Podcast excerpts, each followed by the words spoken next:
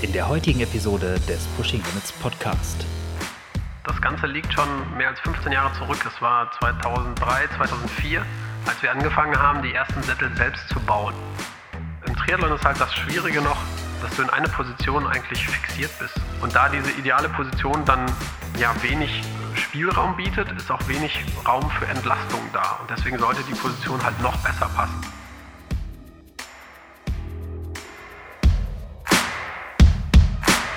Los geht's! Herzlich willkommen zu einer neuen Episode des Pushing Limits Podcast. Diese Episode wird präsentiert von Brain Effect Recharge. Wie der Name schon sagt, ist Recharge für nach dem Training. Und zwar, um den Körper wieder mit den Dingen aufzuladen, in Anführungsstrichen, die er im Training verloren hat. Wie der Name schon sagt halt. Dazu zählen diverse essentielle Aminosäuren, aber auch Mikronährstoffe wie zum Beispiel Magnesium, Zink und, und, und. Etwas verdutzt war ich allerdings über die neue Geschmacksrichtung, die es jetzt gibt, nämlich Erdbeer-Basilikum. Da dachte ich mir zuerst so, what the fuck? Gehört doch eigentlich eher auf eine Pizza.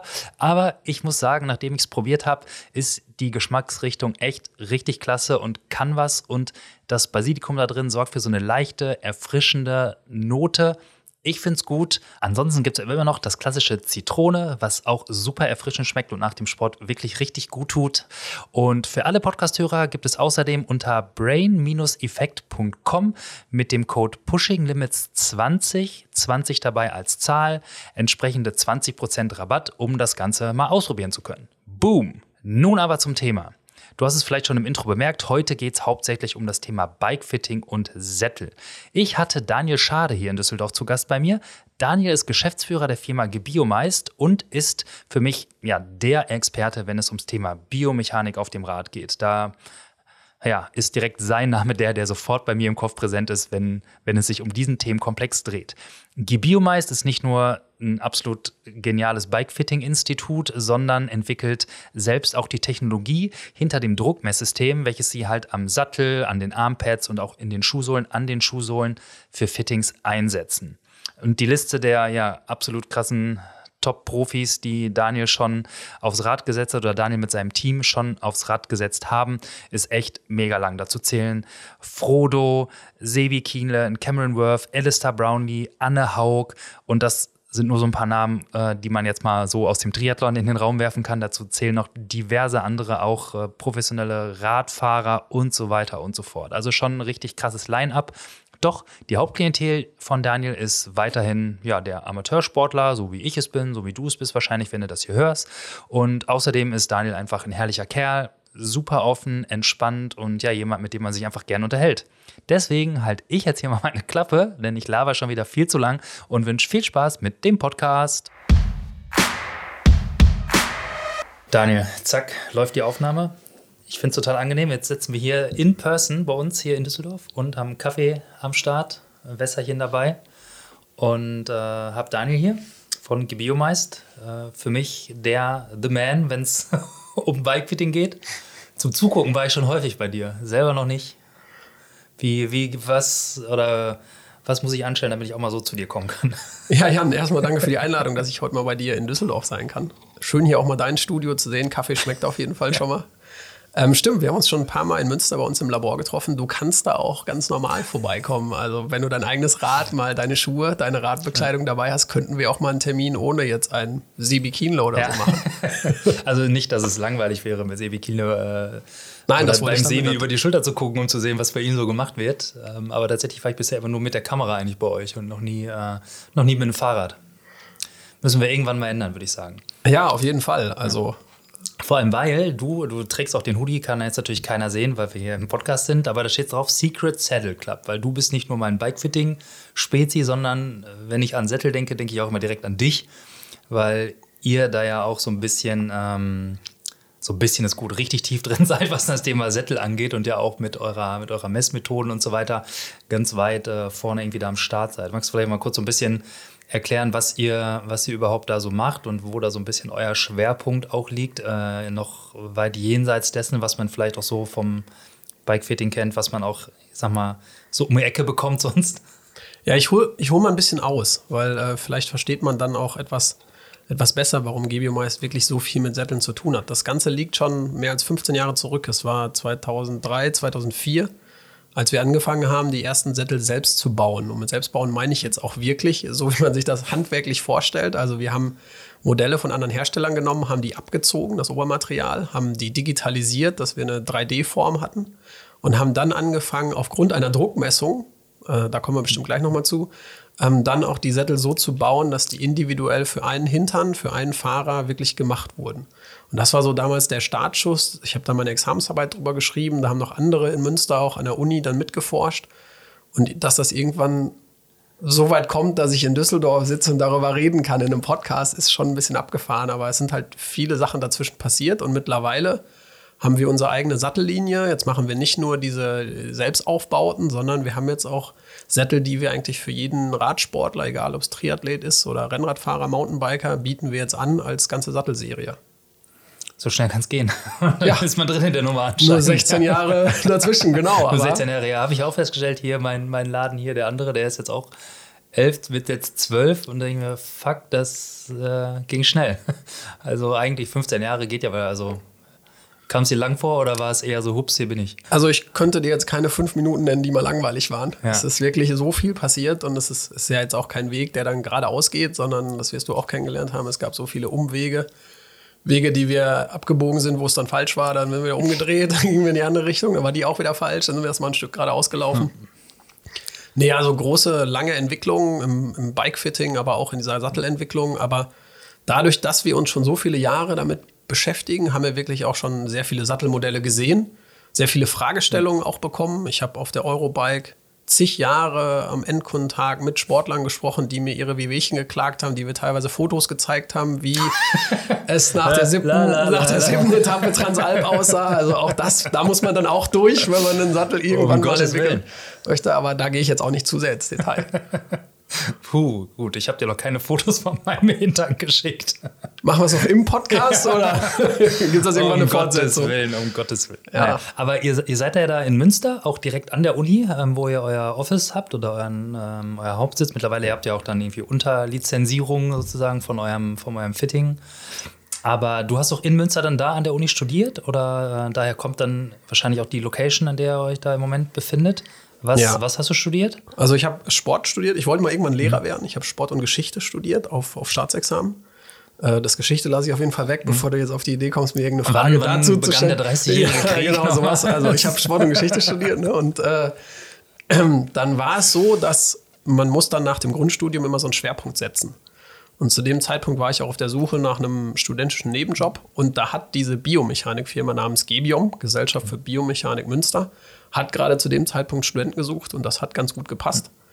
Und erst da habe ich eigentlich so mein Herz für Biomechanik entdeckt. Vorher war das für mich nur ein Fach unter vielen in der Sportwissenschaft. Aber dann bin ich so richtig eingestiegen, weil es ist halt was anderes, ob du an der, ob du an der Uni in der Theorie unterwegs bist oder ob du auf einmal praktisch messen kannst und dann Sportler hast, die du wirklich vermisst und wo du dann biomechanische Analysen erstellst. Und ja, da bin ich relativ schnell irgendwie eingetaucht und stecken geblieben und äh, dann kam nach dem Studium auch die Frage von der Firma, ob ich mir vorstellen könnte, da zu bleiben. Und dann habe ich durchgezählt, habe festgestellt, es gibt so viele Lehrer in NRW, da fehlt einer gar nicht, wenn der jetzt nicht dahin geht. Und jetzt kommen wir in die riesen Lehrerkrise doch rein. War doch gerade erst irgendwo in der Presse X, knapp 30.000 Lehrer werden in X Jahren fehlen. Ja, und jetzt muss ich das also, schlechte Gewissen haben. Zweiter Bildungsweg vielleicht. Ja, noch, okay, oder? ja. Ja, ich äh, denke da nochmal drüber nach. Nee, bleib mal lieber beim Fitting. Das ist schon, das ist schon ganz okay so. Ja, und so hat sich das dann damals entwickelt. Und ähm, es hat mir so viel Spaß gemacht in der Firma und es fing dann parallel gerade diese, diese, diese Fragestellung an mit Radsport mhm. und mit Satteldruckmessung und Analyse von Fahrradfahrern. Da habe ich gesagt, das ist ja ein super neues Feld. Das kannte zu dem Zeitpunkt wirklich noch gar keiner. Also ich glaube, es hat, wir waren wirklich die allerersten, die irgendwie Druckmessungen beim, beim Radfahrer gemacht haben. Ja, und dann, dann hat sich da so ein Pioniergeist entwickelt und dann konnte ich mir den Lehrer auch nicht mehr so wirklich vorstellen. Ja, da kam der Tüftler und der Bastler durch und äh, der Wissenschaftler in dem Sinne wahrscheinlich. Wie ja. muss man sich das vorstellen? Druckmessung. Das heißt, also, dass ich habe es jetzt schon ein paar Mal gesehen bei euch. Ähm, dann äh, wird da irgendwas über den Sattel gezogen und wenn man auf dem Triathlonrad sitzt, kommt auch noch was über die Extensions und dann kommt auch noch was in die, in die Schuhe. Äh, wie, wie läuft das ab? Erklär mal. Möchtest du die nerdige Variante oder ja, möchtest ich möchte, auf jeden Fall die, ich möchte auf jeden Fall die nerdige Variante. Okay, alles klar. Dann fangen wir mit der mal an. Also wir haben so einen kleinen Sensor und durch den Sensor wird ein Strom geleitet. Und dieser Sensor misst Widerstand. Und wenn jetzt da keine Belastung drauf ist, also kein mhm. anderer Widerstand, kein externer Widerstand kommt, dann hat der ein durchgehenden Widerstand, der immer gleich bleibt. Und wenn du jetzt aber drauf drückst, dann verändert sich der Widerstand. Und diese Widerstandsveränderung können wir messen und dann haben wir ein relativ aufwendiges Kalibrierverfahren, um dann die Widerstandsveränderung nachher in einen Druckwert umzurechnen, dass das jetzt zum Beispiel 100 Millibar entspricht. Ja, das heißt, ihr habt in, den, in diesen Mess, äh, wie nennt ihr das? Platten? Oder Ja, was ist Messfolien. Das? Äh, Messfolien, genau. Genau. Messfolien ist das Wort. Es sind ganz viele äh, Kontaktpunkte, sage ich mal, oder keine Kontaktpunkte, aber Schleifen, die, wenn Druck auf die ausgeübt wird, verringert sich dann wahrscheinlich der, der, der, der, der Strom, der durchgeht? Oder Ja, genau, äh, der Strom ja, verringert sich und der Widerstand wird dann dementsprechend größer. größer und dann durch die, durch die Diskrepanz zum Normwert könnt ihr dann den Druck daraus äh, ableiten und das an ganz vielen Stellen auf dieser Folie. Genau. Und das sind Einzelsensoren, die wir auch bei uns in der Firma zusammennähen. Also wir haben, Okay. eine, wir haben eine eigene Produktion bei uns. Also jede Folie wird bei uns handgefertigt. Das sind auch die wahren Spezialisten. Ich bin ja nur der Anwender, der nachher doof das System bedienen kann. Aber die wahren Spezialisten sind die, die in sehr filigraner Arbeit mit großen Lupen diese Sensoren nebeneinander setzen, weil die haben nur, die sind nur ein paar Millimeter groß. Ja. Und die musst du dann ja exakt an den richtigen Punkt setzen, damit die Software, die wir im Nachhinein dann verwenden, auch den Druckpunkt an die, an die richtige Stelle schreibt. Ja, klar. Da packe ich auf jeden Fall mal ein paar Bilder auch mit in, den, in, den, äh, in die Shownotes zum, zum Podcast, weil da habe ich mittlerweile ja oft genug gesehen, wie das dann visualisiert bei euch auch aussieht. Ähm, Wie viel, wenn wir jetzt mal Richtung Sattel gehen und die Messfolie da, wie viele Messpunkte hat so eine, so eine Messfolie? Bei unserer Standard-Sattelfolie sind 64 Sensoren drin. Und das ist auch eine Entwicklung, die quasi in Münster entstanden ist, weil eigentlich müsste man jetzt 64 mal zwei Kabel auch einplanen, weil du brauchst ein Kabel, wo du den Strom reinleitest und auch wieder rein rausleitest. Damit hättest du aber schon sehr viel Fläche eigentlich von einem Sattel nur mit Kabeln bedeckt, mit denen du ja nicht messen kannst. Und die Entwicklung, die dann äh, einige Studenten an der Uni in Münster schon vor langer Zeit, das war Anfang der 80er Jahre, gemacht haben, war so eine Matrixverschaltung zu entwickeln. Also, dass du nicht mehr nur äh, für jeden Sensor die Kabel brauchst, sondern dass sie quasi in Linien, also in Zeilen und in, in Spalten dann dargestellt werden. Und damit konnten wir Kabel reduzieren und erst dadurch ist eigentlich diese, ja, ist diese Messtechnik möglich geworden, überhaupt an Stellen zu messen, wie zum Beispiel im Sattel, die relativ klein sind, wo man aber trotzdem viele Sensoren draufpacken möchte, damit man auch eine hohe Auflösung hat. Und ähm, ja, da nutzen wir jetzt 64. An den verschiedenen Kontaktstellen können wir auch verschieden viele Sensoren dann platzieren. Zum Beispiel bei Armpads, wenn wir dann beim Triathleten vorne an, im, im Frontend messen, dann haben wir 32 pro Seite. Und das ist dann auch ausreichend, um dann den Unterarm quasi abzubilden. Ja, da geht es ja wahrscheinlich auch nicht so speziell darum, genau zu gucken, wo der ganz konkrete Druck ist beim Armpad, vermute ich jetzt mal, wahrscheinlich wirst du mich jetzt sofort eines Besseren belehren, äh, sondern eher so, wie viel Last ist überhaupt generell auf den, auf den Arm, auf, wie, auf welchem Raum, sage ich mal. Ja, beim Armpad ist total spannend, die Stabilität zu messen. Weil wenn du dich mit dem Unter Unterarm bewegst, vor allem rechts und links, also zu den Seiten, dann hat das häufig eine Bewegung der Schultern zur Folge. Das heißt, wir können schon sehen anhand der Druckverteilung bei den Pads, ob jemand sehr stabil im Schulterbereich ist oder ob er instabil ist. Und Stabilität im Schulterbereich hat natürlich dann wieder eine Konsequenz in Bezug auf die Aerodynamik, weil wenn du sehr viel mit deinen Schultern dich hin und her bewegst, dann kreierst du auch Turbulenzen im Bereich Nacken, Schultern. Und so können wir schon auch im Labor eine Einschätzung geben, okay, wie kann auch vielleicht ein aerodynamisches Potenzial einer Position besser ausgeschöpft werden. Und das ergibt dann ja aber auch erst Sinn in der Dynamik. Also das heißt, klar, man, ihr messt über die Zeitachse, also über einen Zeitraum und könnt auch sehen, wie sich die Last bewegt über die Sensoren. Also es ist nicht so ein klassischer Snapshot, sondern es ist, äh, sind viele Snapshots, die hinterher quasi einen Film ergeben, man sehen kann, wie verändert sich, wie verlagert sich die Belastung auf den Folien. Und klar, wenn dann das verlagert sich von links auf den rechten, auf den rechten Ellenbogen, sage ich mal, und dann, äh, keine Ahnung, bin ich vielleicht, wenn ich mit meinem linken Fuß unten bin, äh, ist mein rechter Ellenbogen vielleicht komplett entlastet oder so. Und das bedeutet, ich wackel vielleicht relativ stark hin und her oder verändere meinen Schwerpunkt auf dem Rad ja auch. Äh, also kann, ich mir vorstellen, dass da einige Rückschlüsse daraus zu ziehen sind. Ja, genau. Also das statische Bild ist eigentlich nicht so interessant, sondern wirklich die Dynamik, was dann passiert über längere Zeit und wie dann auch diese Kompensation stattfindet. Also wie du schon beschrieben hast, von rechts nach links, von vorne nach hinten. Wir messen auch mit einer ziemlich hohen Geschwindigkeit. Also wir messen 200 Mal pro Sekunde. Das heißt, 200 Mal wird jeder einzelne Sensor abgefragt und das gibt dann für uns immer einen Druckwert. Und das wird dann nachher wie so ein Film oder als, als Gesamtbild dann dargestellt. Genau, das kann man bei euch auch immer sehr schön dann in der Animation sehen, wenn man sich dann da die Auswertung hier anguckt und auch sieht, wie dann der, äh, wo dann der Schwerpunkt sich auch über den Sattel zum Beispiel bewegt oder der, Haupt, der Hauptdruckpunkt und äh, das ist dann ja immer sehr schön visualisiert. Jetzt könnte man sich natürlich die Frage stellen, wenn man das jetzt hört, wir sind jetzt relativ schnell, relativ tief abgetaucht. warum reden die überhaupt über so einen Scheiß? Und eigentlich liegt es daran, dass ich dich vor einiger Zeit schon mal angehauen hatte und gesagt habe, boah, ich bin auch so eine totale Hinternmemme, was das Radfahren angeht. Ich habe immer, immer Schwierigkeiten, klingt übertrieben. Ich habe schon auch ein paar Stunden am Rad schon mal gesessen und das auch irgendwie ganz, äh, ganz okay dann hinter mich gebracht. Aber ich bin immer extrem sensibel gewesen, was die Sättel angeht, die ich gefahren bin. Als ich zum Beispiel mein erstes Triathlonrad äh, immer gekauft habe, war da halt irgendein Sattel drauf, keine Ahnung, irgend so ein, wie gefühlt auf jedem zweiten Rad, irgend so ein Cell Italia, irgendwas. So ein kompletter Standard, schmaler Sattel und da ist mir so schnell der rechte Oberschenkel eingeschlafen beim Fahren, wie ich, keine Ahnung, bevor ich quasi zweimal um die Ecke war bei mir, war schon, war schon Schicht im Schacht. Und dann habe ich irgendwann überhaupt mal angefangen oder wurde mir klar, dass es sowas wie verschiedene Sättel überhaupt gibt und was das denn überhaupt bedeutet, wie man auf dem Rad sitzt. Und dass es aber echt scheiße ist, wenn man Schmerzen äh, da in dem Bereich hat beim Radfahren, weil dann macht es einfach irgendwann keinen Spaß mehr. Und so bin ich dann irgendwie natürlich dann auf dich gekommen, gedacht, ja, da, weil ihr ja auch, glaube ich, äh, mit die einzigen seid, die mir zumindest bekannt sind, die so detailliert in dem Bereich halt auch äh, Sättel arbeiten. Ja, also Sattel ist natürlich ein Riesenthema und war für uns auch von Beginn an ein großes Thema. Und ich kann dich jetzt erstmal schon mal trösten, du bist nicht alleine. Ja, ich also, habe hab bei Niklas Rat gesucht natürlich auch und der zuckt mit den Schultern und sagt, wie? Ja, ja. Probleme, keine Ahnung. Ich fahre halt den Sattel, der drauf ist. Hat immer funktioniert. Das hat Niklas mir auch schon mal gesagt. Und der ist damit eher alleine.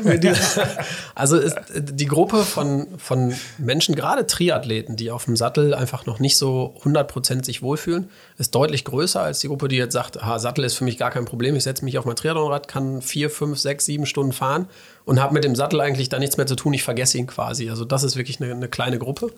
Der Grund liegt darin, dass wir einen großen Teil unserer Gewichtskraft über den Sattel abtragen. Das heißt, so wie wir jetzt auf dem Stuhl sitzen, haben wir eine große Kontaktfläche und auch wenn da jetzt viel meiner Gewichtskraft auf den Stuhl geht, verteilt die sich auch gut, weil es ja eine große Fläche des Stuhls. Wenn wir uns das jetzt auf dem Sattel vorstellen, der ist deutlich kleiner. Das heißt, wir haben eine kleinere Fläche. Es wirkt aber die gleiche Gewichtskraft. Und dadurch, dass äh, Kraft gleich bleibt und Fläche kleiner wird, erhöht sich der Druck. Und das, der Druck ist das, was wir eigentlich mit Komfort verbinden. Also wenn maximaler Druck am, am Sattel zum Beispiel ansteigt, dann ist das irgendwann unkomfortabel. Und dann ist es jetzt vom Individuum abhängig. Der eine sagt nach einer Viertelstunde oder was hast du gesagt, nach zwei Ecken. Ja, Fühlt sich doof an. Viel zu schnell auf jeden Fall, ja. Genau, der andere sagt, ich kann jetzt eine halbe Stunde schon fahren. Der nächste sagt, zwei Stunden geht's schon. Also jeder hat da so seinen unterschiedlichen, seine Schwelle, wo er sagt, ab jetzt ist es sehr unkomfortabel. Und manchmal reagieren ähm, Athleten auch gar nicht dadurch, dass es am Sattel dann ein großes Problem ist, aber die kompensieren das über andere Dinge. Also mhm. ich kann zum Beispiel auch meine rechte Ferse hochziehen im richtigen Moment des Drehzykluses mhm. und damit nämlich Druck vom Sattel. Mhm. Und das mache ich vielleicht sogar unbewusst am Ende einer Druckphase zum Beispiel, dass ich dann die Spannung aus dem Bein rausnehme, indem ich meine Ferse hochziehe. Und das kann vom Sattel kommen. Das stellen wir immer wieder fest, dass dann vielleicht die Stabilität und auch der Komfort am Sattel noch nicht passt. Ich kompensiere aber an einer ganz anderen Stelle. Der würde mir jetzt im Fitting vielleicht auch gar nicht sagen, ja, Sattel ist da ein großes Problem. Trotzdem gucken wir uns immer den Sattel an, weil es kann der Ur, die, die Ursache sein, es kann der Auslöser sein, dass du an einer anderen Stelle kompensierst und damit irgendwie aus deiner optimalen Performance rausfliegst. Ja, und das ist ja auch das Ding, zumindest war es bei mir so. Ich habe natürlich angefangen, Sättel einfach auszuprobieren. Das heißt, ich habe mir mehrere Sättel einfach gekauft. Ist jetzt auch dann gerade im, dann, wenn es Triathlon-Sättel sind, die auch spezialisiert sind, irgendwie, ne, so gesplittete Sättel mit so zwei Nasen oder so mit so einer Kuhle drin. Ist ja nicht so, als kriegt man die jetzt an jeder Ecke hinterhergeschmissen für ein Zwanni, sondern mhm. da muss man ja auch ein bisschen Geld in die Hand nehmen.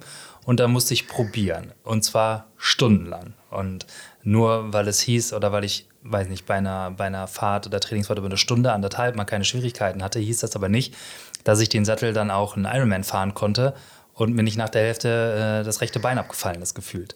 Ähm, das ist natürlich ein extrem ätzender Prozess, weil man, für mich zumindest, das bargt das auch so viel Frustrationspotenzial weil du testest das dann aus und dann denkst du, ah, fühlt sich ganz gut an und dann fährst du den doch nochmal wieder länger und dann denkst du, ah, doch nicht und dann weißt du aber auch gar nicht, wo sollst du ansetzen. Ne? Und dann kam natürlich dieses Thema, ich gesehen, okay, ihr könnt das irgendwie messen. Ja, was, was ist da der konkrete Vorteil, dass man es dann wirklich hoffnungsweise so messen kann, dass man vielleicht auch präziser seine Entscheidung treffen kann für den Sattel oder nicht? Na, jetzt kommt mal die Erklärung der Druckmessung nicht nur für den Nerd, ja. sondern vielleicht auch für den normalen Anwender. Also der große Vorteil dieser Druckmessung ist, dass wir visualisieren können, was zwischen dem Körper und der Kontaktstelle passiert. Also beim Sattel jetzt zum Beispiel, was zwischen dem Becken passiert, den Beckenknochen und dem Sattel. Und das ist ja was, was du mir erzählen kannst, was auch über lange Zeit auftritt. Aber das System ist so genau, dass es auch schon in fünf Minuten dann darstellt, okay, an der und der Stelle drückt jetzt der Sattel. Da habe ich einen Druckpunkt Da wird das von der Farbe her in unserer Software rot dargestellt. Da würdest du sagen, ja, das ist der Punkt, der mir auch Probleme bereitet. Und dann können wir versuchen, direkt Maßnahmen zu ergreifen, damit dieser Punkt halt eine kleinere Belastung erfährt oder vielleicht sogar ganz weg ist. Und eine Möglichkeit ist auf jeden Fall das Sattelmodell zu tauschen. Du hast schon gerade erwähnt, es gibt ganz verschiedene Sättel am Markt. Mein Kollege hat mal irgendwann gezählt, dass es über 30.000 verschiedene Modelle gibt. Jetzt nicht alles für Triathleten, aber wenn man sich mal so anguckt, was, was die da sind doch die mit so einem Plüschaufsatz mit dabei. Ja, ja so wahrscheinlich, wahrscheinlich alle Überzüge, die es so auf der Welt gibt. Aber das Problem ist einfach, dass du natürlich als, als Sportler gar nicht genau weißt, ja, ist jetzt bei mir die Nummer 29.431 die beste oder die Nummer 12. Also es ist ja eine riesen Bandbreite. Gibt es wahrscheinlich auch keine zentrale Datenbank für alle Formen und Härtegrade, oder? Gibt es ja, da, da, kann man schon mal das erste Mal unterscheiden. Ganz viele dieser Sättel unterscheiden sich überhaupt nicht in Formen oder in mhm. Härtegraden, sondern es ist eigentlich nur ein anderes Cover mhm. drauf. Mhm. Also wenn du es dann runterbrichst auf verschiedene Formen, auf verschiedene Konzepte, dann bist du nachher nur noch bei fünf bis zehn, würde ich jetzt mal sagen. Und da sollte man schon rausfinden, welches Konzept passt einem besser. Also ist man zum Beispiel, das hängt dann auch so ein bisschen von den Beschwerden ab. Wenn man zum Beispiel als Triathlet sagt, gerade im, im Bereich de, de, de, des vorderen Beckens, also in der Frontpartie des Sattels, habe ich immer wieder meinen Druckpunkt, der auch vielleicht zentral auftritt. Dann wäre es durchaus zu überlegen, schon mal einen Sattel zu finden, der vorne so einen Entlastungskanal oder einen Schlitz oder sowas hat, um dann den Druck von der Mitte wirklich wegzunehmen muss ich mir bewusst sein, ich reduziere damit meine Kontaktfläche. Also ich werde den Druck auf die Kanten verlagern, auf die Flächen rechts und links neben dem Schlitz. Die sollten dann gut passen. Da sollte wirklich auch eine, eine große Kontaktfläche noch da sein. Aber so kann man sich dann mal über die verschiedenen Konzepte eigentlich entlanghangeln, um dann auch rauszufinden, welches Konzept passt einem dann besser. Und da ist die Druckmessung halt wirklich Gold wert, weil das, was du über stundenlanges Ausprobieren machst, vielleicht auch wochenlang, wenn du dir jetzt mal fünf Sättel vornimmst und du willst die standardisiert testen, musst du schon mal gucken, dass du immer das gleiche Düsseldorfer Wetter mit Wind etc. findest. Dann muss deine Tagesform natürlich einigermaßen gleich sein.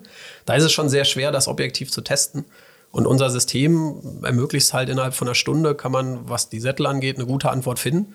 Und vor allem auch, was das Ganze drumherum der Sitzposition angeht. Es kann auch sein, dass das Sattelmodell ganz okay ist, es ist nur einfach mhm. falsch äh, verschraubt gerade. Die Montage passt gerade nicht. Du kannst gar nicht zum Beispiel auf den hinteren Teil des Sattels kommen. Da hilft manchmal schon im Millimeterbereich den Sattel vor, zurück oder die Sitzhöhe ein bisschen zu reduzieren, also so kleine Einstellsachen. Und das ist natürlich so Detailtuning, das meldet dir deinen Körper nicht nach fünf Minuten.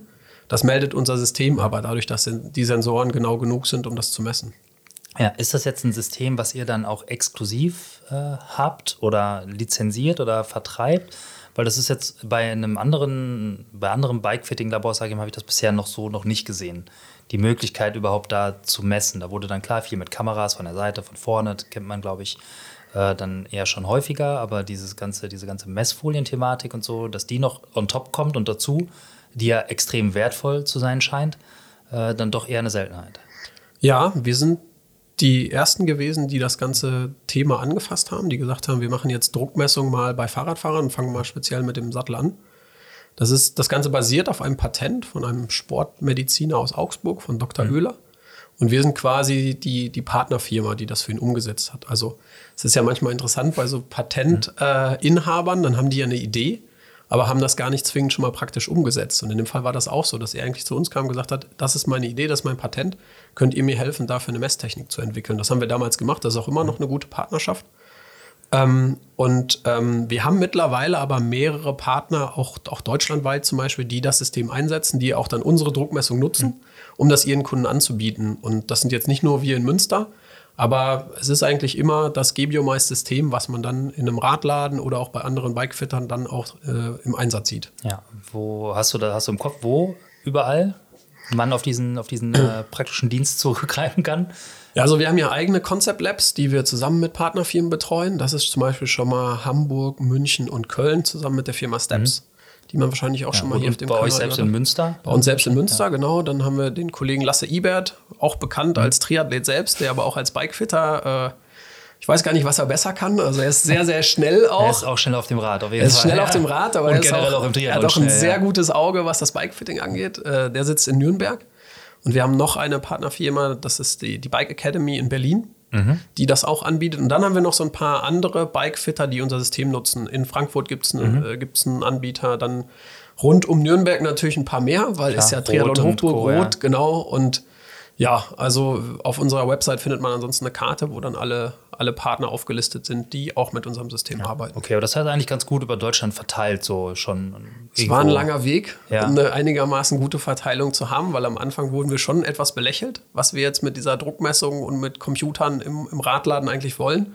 Aber mittlerweile ist ja das ganze Thema Bikefitting so gewachsen, dass das mittlerweile auch Standard oder normaler geworden ist, mit Messtechnik zu ja, arbeiten. Ja, es wird ja auch immer akribischer, da hat man das Gefühl, oder wahrscheinlich nicht das Gefühl, es ist definitiv so, dass akribischer gearbeitet wird, sieht man auch an dem, was die Profiathleten so kommunizieren und so weiter. Und da gibt es, wen habt ihr da so alle aufs, aufs Rad gesetzt? Vielleicht so ein paar also nicht, dass jetzt jeder eine oder andere denkt, ja, da erzählen die so ein bisschen, da ist dann vielleicht einer, der hat da so irgendwas erfunden.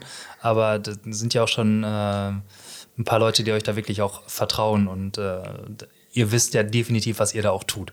Ja, also wir hatten das Glück, in den letzten Jahren wirklich mit, mit vielen Profis zu arbeiten und das hat uns natürlich auch immer vorangebracht. Also wir haben mit Jan Frodeno gearbeitet, wir haben mit Patrick Lange gearbeitet, wir haben mit Sebi Kienle gearbeitet. Ich war jetzt vor Nizza noch bei Alistair Brownlee in England, weil wir da noch ein bisschen Feintuning speziell für Nizza gemacht ja, haben. Haben uns auch schon auf der Bahn gesehen, als, als Alistair noch auch dabei war. Ja. Genau, dann ähm, ja, ähm, unser neuer Triathlon-Sattel ist jetzt bei Anne Haug zum Beispiel im Einsatz, die, die ihn fährt. Danny Bleimehl, die betreuen wir schon länger. Da hatte sie noch einen anderen Namen, da waren wir schon an ihrer Position äh, quasi beteiligt und ja, diese Liste könnte jetzt noch weitergehen. International zum Beispiel mit Patrick Nilsson haben wir gearbeitet, mit Bart Arnutz. Das war natürlich letztes Jahr sehr schön, als wir dann auch das Podium mit ihm bejubeln konnten in Kona. Wir haben dieses Jahr mit Cameron Worth intensiver gearbeitet. Da bin ich sehr gespannt, was auf äh, Hawaii passiert.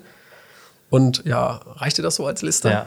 Ja, ich, ich, kannte ja, ich kannte ja praktischerweise durch die Einblicke, die wir da, äh, oder das Privileg der Einblicke, die wir da teilweise haben, auch in eurer Arbeit, äh, wusste ich da ja schon, schon bestens Bescheid. Aber ich glaube, das hilft auch nochmal, um so ein bisschen zu sehen, okay, das ist halt, äh, das hat halt wirklich irgendwie Hand und Fuß. Das ist halt auch äh, jemand, wo wirklich die Besten der Besten hingehen, um äh, sich beraten und äh, einstellen zu lassen. Und aber das Schöne ist ja, dass dann eigentlich am Ende jeder den Service irgendwie in Anspruch nehmen kann und äh, eventuell auch sollte. Ich weiß nicht, du sagtest vorhin schon kurz, äh, dass äh, Triathleten natürlich auch so mit eurer Hauptklientel sind beim Fitting, weil die halt Warum eigentlich? Erzähl du. Ja, ich habe es ja vorhin schon mal kurz erwähnt. Äh, Im Triathlon ist halt das Schwierige noch, ähm, dass du in eine Position eigentlich fixiert bist. Und im besten Fall bist du fixiert, weil das Schlechteste, was einem Triathleten ja passieren kann, ist, dass er sagt, ich kann jetzt meine Aero-Position nicht mehr fahren, ich löse die jetzt auf und fahre einfach mal zwei Stunden Basebar oder wechsel vielleicht, fahr Oberlenker, fahr Bremshebel etc., weil das ist natürlich für die Aerodynamik dann der, das Schlechteste, was passieren kann, also der Worst Case.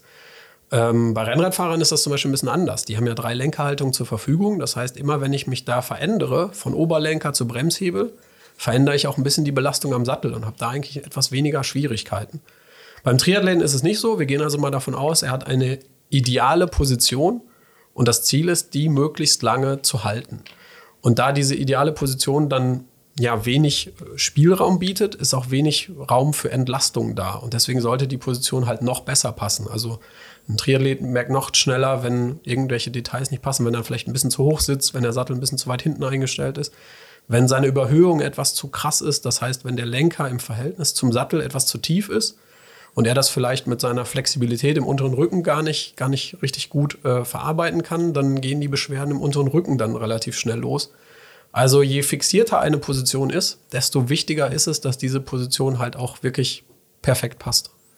Ja, das macht auf, jeden Fall, so bestätigen. auf jeden Fall Sinn und kann ich auch so bestätigen und auch, dass wirklich Millimeter oder weniger als Millimeter Unterschiede ausmachen. Und ähm, das war dann auch äh, so, als wir vor einiger Zeit dann mal bei Canyon waren, haben wir mit dem, mit dem Jens da gesprochen, der jetzt dann äh, der Mechaniker ist, der zum Beispiel auch dafür Patrick Lange oder auch für einen Frodo oder so, die die Räder fertig macht, der hat auch gesagt, ja, wenn die dann einmal ihre Position gefunden haben mit dem, gerade am Sattel und die eingestellt sind, die, selbst wenn die dann vom Trainingsrad aufs eigentliche Wettkampfrad tauschen, tauschen die nicht den Sattel, sondern die nehmen den kompletten Seatpost, den kom die komplette Konstruktion raus und lassen den Sattel komplett unangetastet, weil selbst da Verstellungen oder irgendwie eine Änderung im unter des Millimeterbereichs, und das kannst du dann wohl nie vermeiden, wenn du einen Sattel umbaust, ähm, sind halt dann nicht zu tolerieren und sofort spürbar. Und deswegen tauschen die dann halt den kompletten, äh, Seatpost, ist das deutsche Wort, Sitzrohr, was ist das? Äh, Sattelstütze. Sattelstütze, das, das wollte ich gesagt. Da tauschen die die komplette Sattelstütze mit Sattel aus und der bleibt, das bleibt im Verbund. Mir fällt da noch eine lustige Geschichte zu ein, als ich bei Jan Frodeno in Girona war, in der Vorbereitung für Hawaii. Ähm, wir haben dann immer so ein mobiles Labor dann dabei mit Messfolien, aber auch mit so kleinen Tools, zum Beispiel mit so einer digitalen Wasserwaage. Da haben wir so eine Platte, da legen wir so eine Wasserwaage drauf, um dann wirklich auch exakt auf, den, auf die, die Gradzahl hinterm Komma auch zu messen, in was für einer Neigung der jetzt steht. Und das haben wir da auch dann gemacht. Da haben wir sein Hawaii-Rad dann fertig vorbereitet und dann hat er mir nachher quasi diese Sattel, äh, diese, diese, dieses Neigungstool abgeschwatzt, weil er gesagt hat, ich will das auf jeden Fall mitnehmen und kann ich das in den Koffer packen, du musst das jetzt hier lassen. Er hat gesagt, nee, ich brauche das noch wieder mit. Nee, nee, das muss jetzt hier bleiben. Ja, und dann ist nachher mein, meine digitale Wasserwaage quasi in Girona geblieben.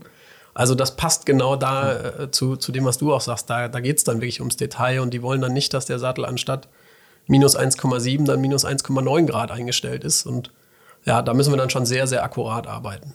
Ja, und jetzt komme ich dann zu euch als äh, Athlet und sage, ich habe da irgendwie, irgendwie fühle ich mich vielleicht noch nicht so wohl, wie ich denke, dass ich mich fühlen könnte auf meinem Rad.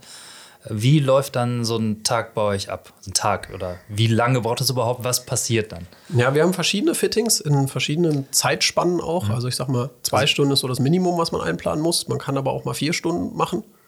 Ja. Ähm, und je nachdem, welches Fitting wir dann auch machen, desto äh, größer oder kleiner ist auch der Umfang. Also es startet eigentlich immer mit einem Interview, wo du mir genau das erzählst. Wo drückt es denn eigentlich? Da gehen wir so die Körperregionen durch. Und da finden wir wirklich raus, wo denn deine Probleme sind, wann sie auch auftreten und ähm, ja, mit welchen Zielsetzungen du auch zu einem Fitting gehst. Es gibt ja auch Leute, die sagen, ich möchte mein nächstes Zeitfahren 30 Sekunden schneller schaffen. Da geht es dann gar nicht um Zipperlein, sondern wirklich, ja. wie kann man noch mal das letzte Kopf. Quäntchen. Wie komme ich noch tiefer? Ja, genau. How low can you go? Ja. Ne? Genau. Also ähm, die Fragestellung ist natürlich da, da eine wichtige. Mhm. Gerade beim Langdistanz-Triathlon geht es vor allem darum, wie kann ich mehr Komfort generieren. Komfort bedeutet in dem Fall, wie kann ich meinen meinen Aerodynamik-Vorteil äh, möglichst lange halten. Also dass nicht irgendwann diese Position aufgelöst werden muss. Und ähm, dann machen wir gerne so ein paar Flexibilitätstests, um auch mal zu wissen, in was für einem Zustand der Jan gerade ja. ist. Wie kann, fit, Da kann flexibel. ich dir jetzt schon sagen, wo es bei mir hapert. Ja. Aber du, du kannst raten. Wir haben immer wir, unterer Rücken. Ne, ne, unterer Rücken ist nicht Hinterer meine Oberschenkel. tatsächlich. Hüftbeuger. Okay, ja. Hintere Oberschenkel auch, aber untere Rücken tatsächlich bin ich relativ flexibel, aber Hüftbeuger ist Katastrophe. Okay, ja. Also wir schätzen dann gerne mal so ein. Auf der einen Seite haben wir die, äh, die Yoga-Trainerin, das ist immer so mhm. mein Beispiel. Auf der anderen Seite haben wir den, der 20 Jahre Fußball gespielt hat. Ich möchte jetzt keinem Fußballer zu nahe treten, aber äh, da sieht man dann schon Unterschiede. Und du kannst natürlich eine Position bauen, gerade was die Aggressivität einer Position angeht, für eine Yoga-Trainerin, für den Yoga-Trainer ganz anders als für jemanden, der einfach die Beweglichkeit nicht mitbringt. Das heißt, wir müssen wissen, wie viel Beweglichkeit in welcher Körperregion liegt vor. Und das wollen wir auch in die Position mit reinnehmen. Ja, das heißt, und dann, dann macht ihr so einen kleinen standardisierten Test mit ein paar Übungen. Ja, den haben wir selber ja. für uns so entwickelt. Also natürlich sind das Standardübungen, die man so kennt, aber wir haben immer versucht, den ähm, disziplinspezifisch quasi mhm. zu machen. Also ich muss jetzt keine Standardbatterie von 30 Tests machen, wenn ich aber nur sieben eigentlich fürs Radfahren mhm. brauche. Und deswegen wollen wir den so kurz wie möglich halten, machen aber so einen Test, dass wir einmal so durchlaufen. Und interessiert zum Beispiel deinen Hüftwinkel, den du minimal mhm. eingehen kannst, um dann auch zu wissen, wo sind da Limitierungen. Und müssen wir vielleicht auch, auch ein Konzept äh, entwickeln, dass wir sagen, wir sehen uns jetzt im nächsten Jahr dreimal, weil du kriegst auch zwischendurch ein paar Hausaufgaben, wo du dann dran arbeiten musst. Das ist natürlich auch immer gern gesehen bei unseren Kunden. Ja, klar, gerade da spielt es natürlich eine große Rolle, ne? auch an sich selbst zu ja. arbeiten und arbeiten zu können, um hinterher vielleicht auch wirklich Leistung, richtige Zeit äh, im, im Wettkampf rausholen zu können nur weil man sich mal, weiß ich nicht, das nächste halbe Jahr intensiver damit beschäftigt, wie sein unterer Rücken funktioniert und den aufzubauen, zu kräftigen und wenn es am Ende dafür sorgt, dass ich besser am Rad sitzen kann oder eventuell gleich auf dem Rad sitzen, aber viel entspannter runterkommen, ist das natürlich auch, äh, ohne dass ich mich in Intervallen quälen musste, kann ich da vielleicht richtig was rausholen. Das ist vielleicht auch eine wichtige Info für alle, die mit Triathlon anfangen. Ähm, so eine, so eine aerodynamische Position, die man so bei den Profis im, im Fernsehen sieht, die fällt einfach nicht vom Himmel. Die ist nicht da oder ich kann die nicht morgen sofort fahren, sondern das ist ein langer Prozess.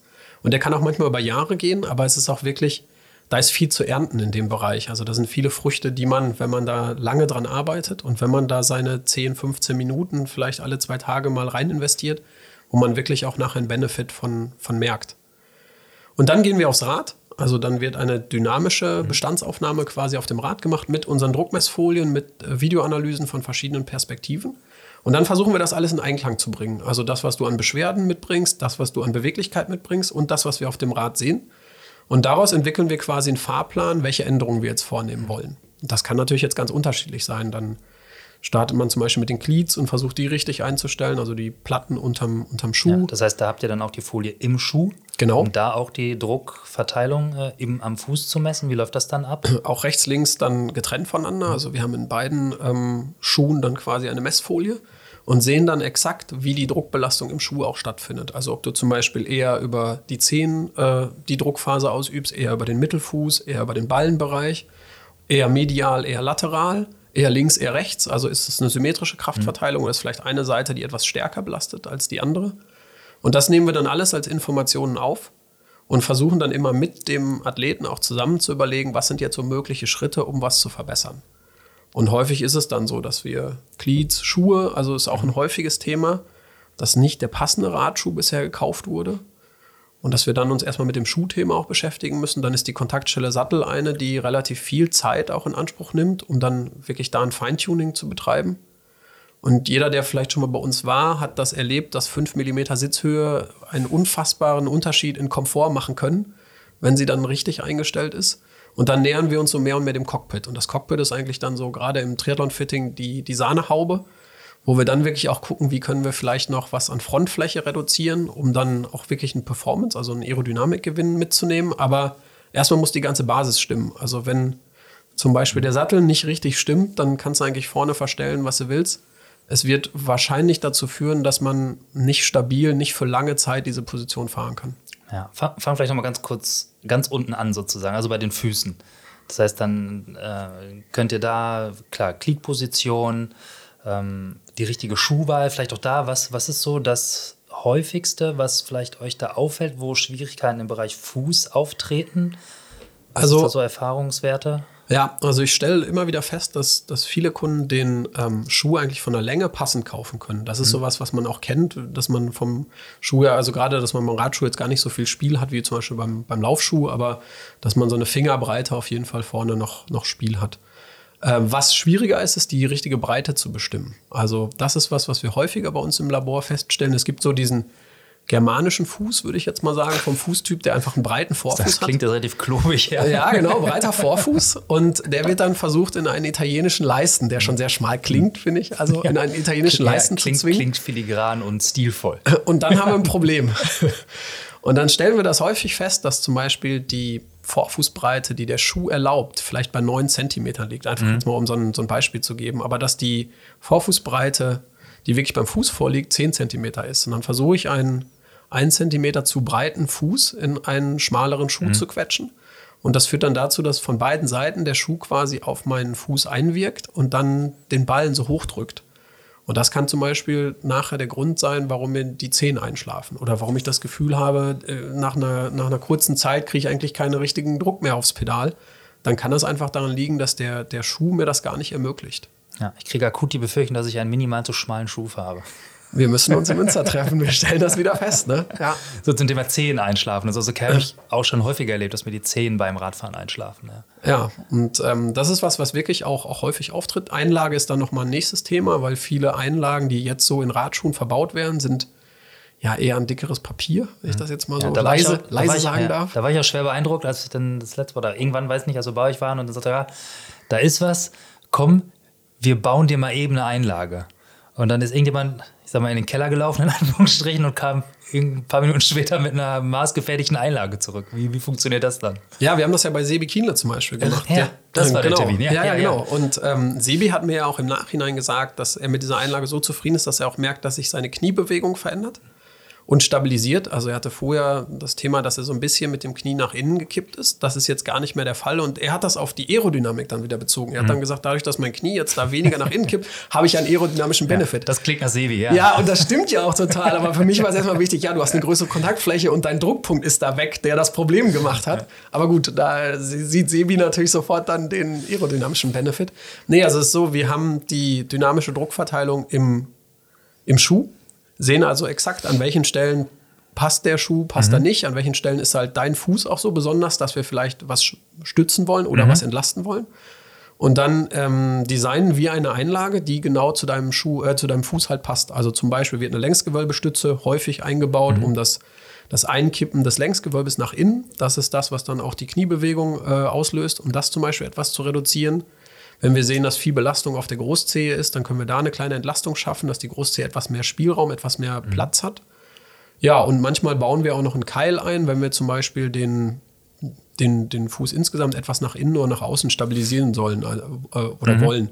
Da haben wir ganz verschiedene Werkzeuge zur Verfügung und bei uns im Team gibt es da zwei, drei Ingenieure, die schon sehr viele Einlagen gebaut haben und einer von denen ist dann mit dem Messer nach unten geflitzt in den geheimnisvollen Keller und kam dann, also eine halbe Stunde dauert es schon, wir haben dann unten so ja. eine, äh, in, in unserer Werkstatt haben wir so eine CNC-Fräsmaschine und die hat dann die Einlage gefräst, sodass wir auch noch Härtegrade und, mhm. und verschiedene Materialien und sowas, das können wir alles noch individuell festlegen und müssen die einmal am Ende final schleifen und dann kann sie auch schon in Schuh und kann dann natürlich sofort wieder getestet werden. Also du kennst ja Sebi auch ohne Retest, dass er nicht ein Ergebnis auf dem Monitor sieht, nimmt er die eh nicht mit nach Hause.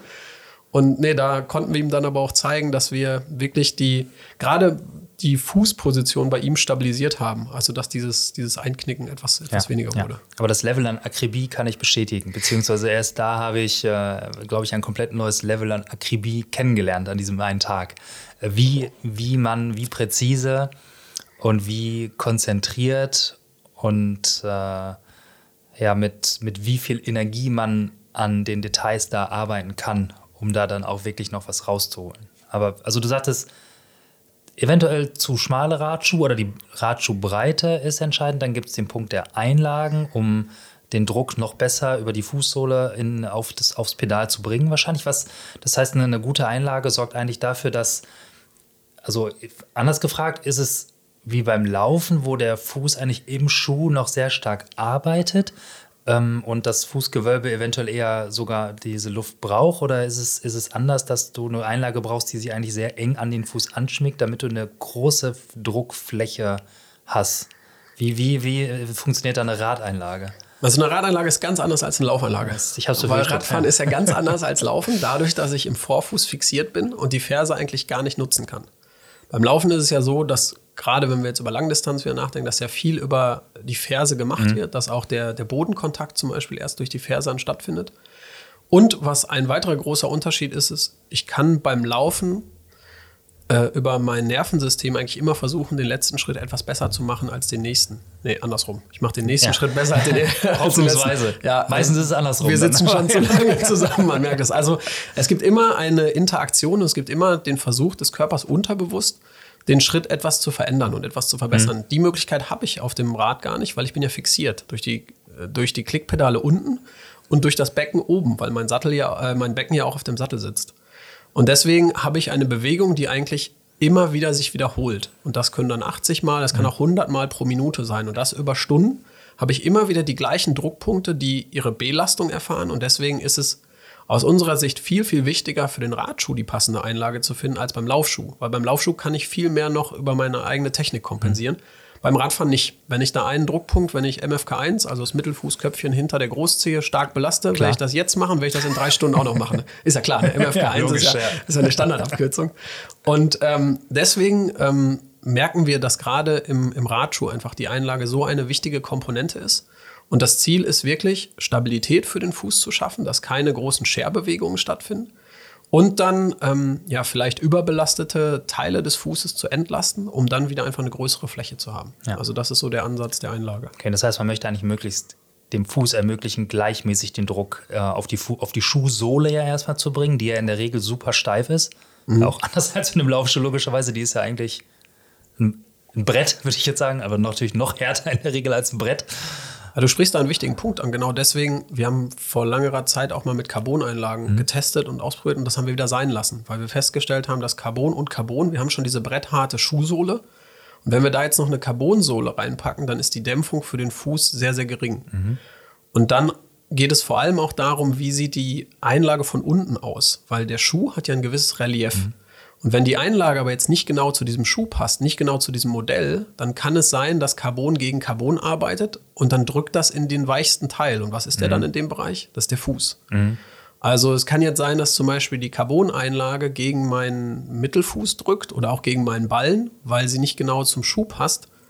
Ähm, deswegen sind wir davon weggegangen und wir sind dann zu verschiedenen Schaumaterialien gegangen, die wir jetzt dann nutzen, weil wir dadurch etwas mehr Dämpfung bekommen. Und mhm. der Schuh an sich ist schon so hart, und dann geben wir dem, dem Fuß lieber eine dünne Dämpfung noch, die dann einfach ja, den Fuß nicht zum schwächsten Glied in der Kette werden lässt. Ja, alles klar. Also Schuh, Vorderfußbreite, sage ich mal, die gute Kontaktfläche in der Sohle und dann Gliedposition an sich. Gibt es da einen Tipp, den man so pauschal geben kann für, also für einen Triathleten jetzt, was man nicht vielleicht machen sollte mit der Gliedposition und was vielleicht eher ratsam ist? Ja, also generell kann man sagen, wenn man die Glied sehr weit nach vorne einstellt, das heißt Richtung 10, dann ist die Belastung im Bereich der Achillessehne zum Beispiel und auf die Wadenmuskulatur größer. Also tendenziell eher ein bisschen weiter nach hinten stellen für den Triathlon, weil man da dann etwas mehr Last auf dem stärkeren Teil des Fußes hat, auf dem Ballen ähm, und weil man etwas den Druck von den Zehen wegnimmt. Und vielleicht noch als kleinen, kleiner Tipp für alle Bikefitter, die das zu Hause machen wollen, äh, wenn man die Gliedposition verändert in der Vor- und Zurückebene, dann an die Sitzhöhe denken, weil damit verändert man effektiv auch die Sitzhöhe und wer das dann nicht gleichzeitig verändert, der könnte dann einfach das Problem vom Fuß zum Sattel verlagern, Ja. zum Becken. Da kommt der Satz des Pythagoras zum Einsatz, ne? Korrekt. Ja, guck mal.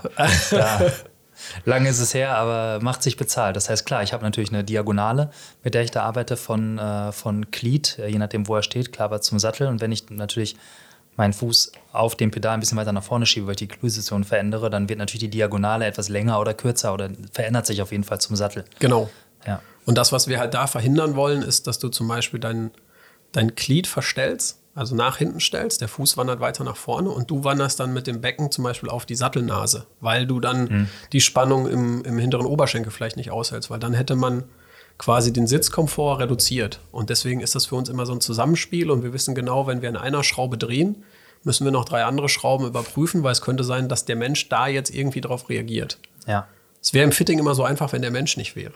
Ja, ich, Der reagiert halt immer. Ich stelle mir auch als ein sehr, ein sehr ähm, äh, Loop, als, äh, wie sagt man, im Programmieren sagt man, man Eine braucht einen Loop, eine Feedbackschleife. Feedback-Schleifen-Prozess vor. Ja. Äh, weil, keine Ahnung, vielleicht bist du dann irgendwann an den Extensions angekommen, änderst da was und dann stellst du wieder fest, ah, ich muss doch noch mal jetzt im, an die an die Gliedposition oder ist jetzt vielleicht ein extremes Beispiel, aber dass es ein ständiges Vor und Zurück wahrscheinlich am Ende ist. Äh, klar, dass man sich das grob einjustiert, sage ich mal, also so präzise wie möglich natürlich in jedem Schritt. Dann stellen wir fest, man muss noch mal zurück zu dem Schritt, zu dem, zu dem und äh, bastelt, bastelt hin und her und äh, macht. Kann ich nur bestätigen. Also wir haben schon ein, eine Methode, einen Ablauf, wie wir von einer Kontaktstelle zur anderen gehen, aber es kann immer mal wieder sein, dass du zurückgehen musst, um dann da auch zu überprüfen, ob du, ja, ob vielleicht irgendwas schlechter wieder geworden ist und dann dementsprechend wieder nachsteuern. Ja. Ja. Sieht oder klingt nach einem relativ aufwendigen Prozess und äh, der nächste Punkt in der Kette wäre dann ja wahrscheinlich die Kurbel. Ja, Auch da wurde ja viel drüber äh, äh, geschrieben oder hat man viel drüber gelesen, Kurbellängen, ähm, alles hast du nicht gesehen. Was, was passiert mit der Kurbel? Ist das was, wo man häufig dran arbeiten muss oder eher irgendwas, was man vielleicht am Ende nochmal ausprobiert oder Kurbellänge? Ich schmeiße das einfach mal so rüber zu dir. ist ja fast der heiße Scheiß mittlerweile im Bikefitting, oder? Kurbellänge. Ja, Ja, also ja. für uns ist es zu einem großen Thema geworden, vor allem in der Aero-Position. Also ähm, ich versuche das mal in drei, vier Sätzen einfach kurz zu erklären. Ähm, es gibt ganz viele Untersuchungen, die sind auch schon alle älter, die nachweisen, dass unterschiedliche Kurbellängen keinen physiologischen Unterschied ausmachen. Und daraus wurde dann lange Zeit eigentlich so der Rückschluss gezogen, da muss ich es mir ja nicht angucken, weil macht ja keinen Unterschied. Wenn man das Ganze aber nicht physiologisch betrachtet, sondern biomechanisch, dann gibt es einen Punkt in der Tretbewegung, wo eine unterschiedliche Kurbel einen großen Einfluss hat. Und zwar ist das der, wir nennen ihn den oberen Todpunkt. Das ist quasi der oberste Punkt der Kurbel, null Grad Stellung könnte man auch dazu sagen. Weil in dem Moment verengt sich mein Hüftwinkel auf das Extremste. Wenn die Kurbel jetzt länger ist, dann steht der Fuß weiter oben, macht den Hüftwinkel halt noch etwas enger. Und das ist der Moment, der gerade in einer Ermüdung, also nach langer Zeit auf dem Rad, problematisch wird, weil du kommst aus der Zugphase. Das heißt, du arbeitest gegen die Erdanziehung und bringst den Fuß nach vorne in die Schubphase und dann runter in die Druckphase. Also das ist eigentlich vom Aufwand her, von der Hubbewegung, somit der anstrengendste Punkt während der gesamten Tretbewegung. Und wenn da dann die Kurbel lang ist, dann fällt dir das schwerer und dann fängst du als Athlet schneller an zu kompensieren. Und typische Kompensationsmuster sind zum Beispiel das nach außen bringen des Knies in diesem Moment, weil du willst dann effektiv deinen Hüftwinkel vergrößern. Du könntest aber auch das Becken aufrecht stellen und wirst dann etwas rund im unteren, unteren Rücken. Das wäre so ein anderer typischer Kompensationspunkt. Oder wenn du es dir ganz leicht machen willst, gehst du aus der Aero-Position raus und fährst halt vorne ein bisschen aufrechter. Auch das hilft, den Hüftwinkel zu vergrößern. Aber als wir da dann immer mehr eingetaucht sind, das war ja schon vor ein paar Jahren, dass wir damit an, angefangen haben, haben wir dann festgestellt, okay, wenn wir jetzt die Kurbel mal verkürzen, dann haben wir positive Effekte, dass nämlich diese Kompensationsmuster abnehmen. Dass also auf einmal das Becken in der gleichen Position bleibt, auch wenn man drei Stunden drauf sitzt und dass man nicht irgendwie das Becken aufrechter stellen muss. Oder dass ein Knie, das vorher nach außen gegangen ist, auf einmal nach, in der gleichen Position bleibt, in einer neutralen Stellung und jetzt nicht mehr diese Ausweichbewegung mhm. nach außen hat. Und deswegen ist Kurbellänge für mich für eine Triathlon-Position mittlerweile ein, ein Schlüsselelement. Also der Sattel ist für mich eine Sache, die unheimlich wichtig ist, aber die Kurbel ist auch eigentlich in jedem Fitting zu hinterfragen. Und da sind auch viele Hersteller, muss ich jetzt mal so kritisch sagen, noch nicht so weit, weil es gibt immer noch viele Triathlon-Räder, die ausgeliefert werden mit einer Kurbel, die ich nachher umbauen würde. Ja, also sind dann wahrscheinlich so 175er Kurbeln oder sowas, wo man denkt, ja, braucht man die überhaupt noch, wenn man nicht gerade zwei Meter groß ist. Ja, und ähm, also sehen wir schon häufig auch noch, dass dann 175er Kurbeln kommen und die dann aber auch einhergehen mit diesen dynamischen Kompensationsmustern, mhm. die ich gerade beschrieben habe. So wäre die Kurbel ja gar kein Problem. Es gibt ja auch Athleten, die das einfach so fahren können, wo man dann sagt, da müssen wir jetzt gar nichts umbauen. Nur wenn schon nach fünf Minuten im Fitting diese Kompensation auffällt, kann ich mir ja vorstellen, was dann nach zwei Stunden auf dem Rad passiert. Also das wird ja dann nicht besser auf der Straße, sondern die Kompensationsmuster werden ja eher noch größer und stärker. Ja, aber ist dann zum Beispiel wahrscheinlich für so, so jemand wie mich mit äh, akut schwachem Hüftbeuger äh, auf jeden Fall ein Thema. Ja, das ist klar, umso mehr ich mein, äh, umso kleiner ich den Hüftwinkel machen muss, umso schwerer fällt mir das. Äh, gerade wenn ich da ein Defizit muskulär oder äh, in Mobility-Sicht habe, wahrscheinlich. Ja. Genau, also das wäre so ein typischer Fall, um zu sagen, lass uns mal mit einer kürzeren Kurbel versuchen. Wir haben mittlerweile auch mehr und mehr Rennradfahrer, bei denen wir das dann sehen, wenn die zum Beispiel eine aggressivere Position fahren, dass auch da in der Ermüdung, also wirklich in, in einem späteren Teil einer, einer Trainingseinheit oder eines Rennens, dass da auch die Kurbel zu einem Schlüsselfaktor wird. Ja, weil klar, wenn die in die Unterlenkerposition gehen, wird der Hüftwinkel auch extrem klein. Ja, da, liegt der Oberkörper ja auch flach quasi ähm, parallel zum Oberrohr. Genau. Und dann haben die ähnliche Problematiken wahrscheinlich. Oder man sieht ja auch häufiger diese sogenannte vierte Position, wo die dann auch aeromäßig sich quasi ihren Unterlenker auf den, den Lenker legen, mhm. äh, ihren Unterarm auf den Lenker legen und dann fahren. Und da hast du auch einen ganz extrem kleinen Hüftwinkel. Und da kann dann die kürzere Kurbel auch, auch helfen, wirklich, dass du die, die äh, Kurbel nachher besser rumbekommst. Darum geht es einfach, ja. dass es flüssiger bleibt. Durch die kürzere Kurbel ändert sich ja aber auch der Umfang der Tretbewegung. Ähm, also klar, längere Kurbel das bedeutet, ich lege außen eine größere Strecke zurück bei jeder Pedalumdrehung. Äh, Kurbelumdrehung, als wenn ich jetzt, sagen wir, wir haben eine 175er und ich habe eine extrem schon 150er Kurbel, dann äh, legt die ein, macht die ja einen viel kleineren Kreis als die große Kurbel. Das bedeutet ja eigentlich auch, dass das ja dann auch mit der Tretökonomie oder mit der, mit, den ganzen, mit der ganzen Tretbewegung, Trittfrequenz irgendwie alles ja so ein bisschen zusammenhängt. Weil ich muss dann ja mehr Umdrehungen machen, um die gleiche Leistung, also mehr Umdrehungen mit derselben, mit demselben Druck aufs Pedal in derselben Zeit, um dieselbe Leistung auf den Boden zu kriegen am Ende. Ja, wenn man jetzt davon ausgeht, dass du ja vorher kompensiert hast, dann hast du ja vorher ähm, ja, okay, Kraft ja. verschenkt, die du einsetzen musstest, um halt Ausweichbewegungen zu machen. und Punkt, wenn ja. du jetzt zum Beispiel das Knie nach außen bringst, und da reden wir jetzt dann manchmal nicht über einen Millimeter, sondern schon auch im größeren Maße, dass ein Knie nach außen und nach innen gebracht wird, dann wird in dem Moment äh, ein, ein Kraftfluss zur Pedale generiert, der eigentlich aber nicht nur genutzt werden kann für Vortrieb, weil okay. du trittst dann an der Pedale vorbei. So ein Vektor, der irgendwie seitlich weggeht. Genau. Und, und wenn der ja. Kraftvektor dann größer ist, ähm, dann ist das natürlich auch verlorene Energie und du hast natürlich jetzt ein Extrembeispiel genannt. Also Klar, 150 ja. zu 175, das ist natürlich auch was, was bei uns in der Realität nicht so vorkommt. Ja.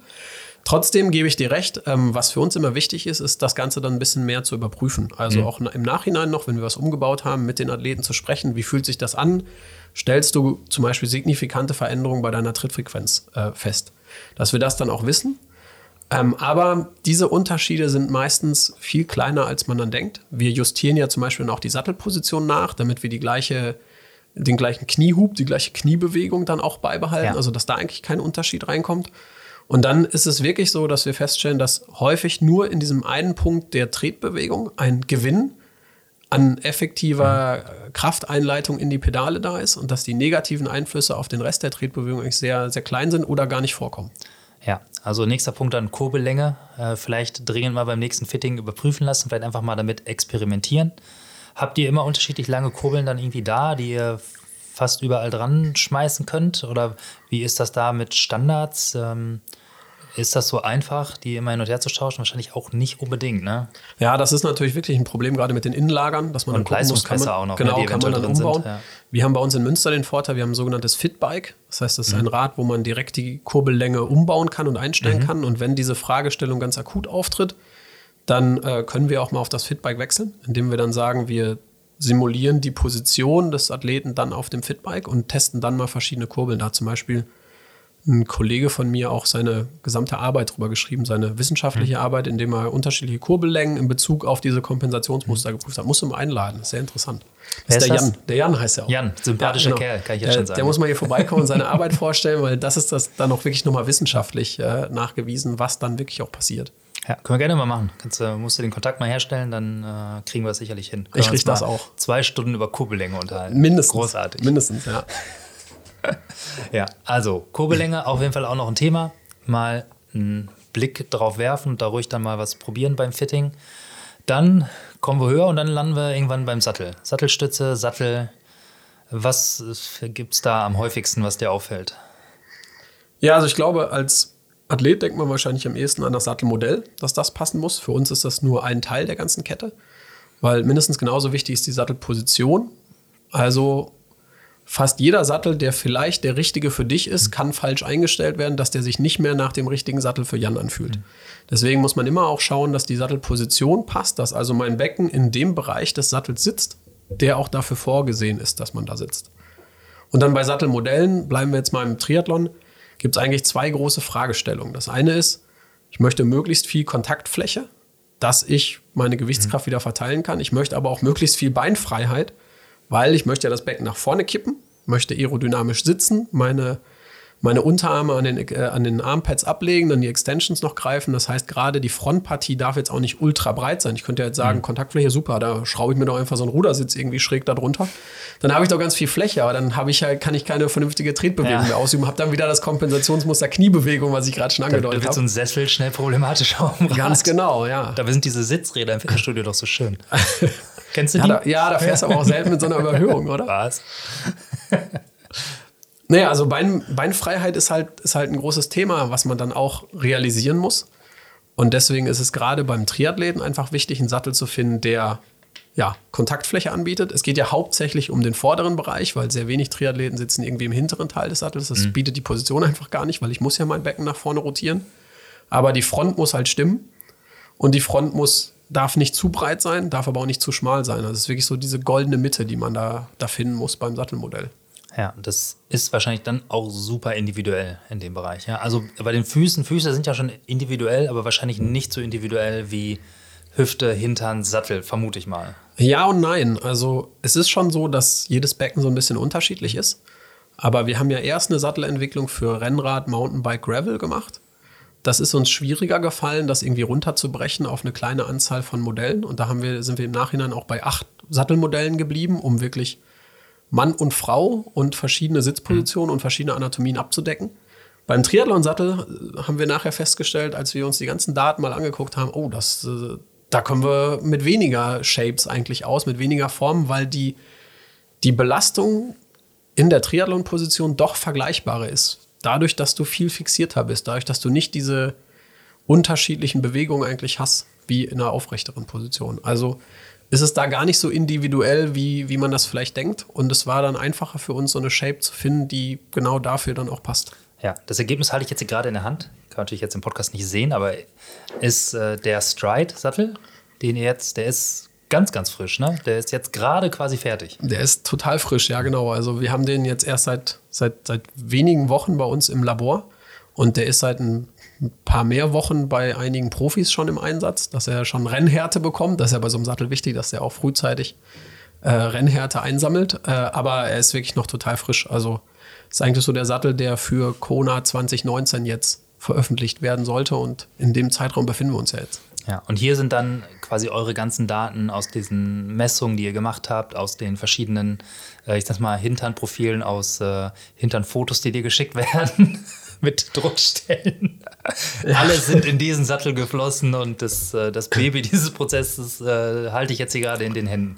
Der hat hier, äh, der ist nicht komplett gespalten, sondern hat, wie nennt man das? Ein, ein Entlastungskanal. Ein Entlastungskanal. So. Und ähm, ist ansonsten relativ, relativ schmal, finde ich. Für, da habe ich schon deutlich breitere Sättel gesehen. Also vorne jetzt vor allem im, äh, wie heißt der vordere Bereich?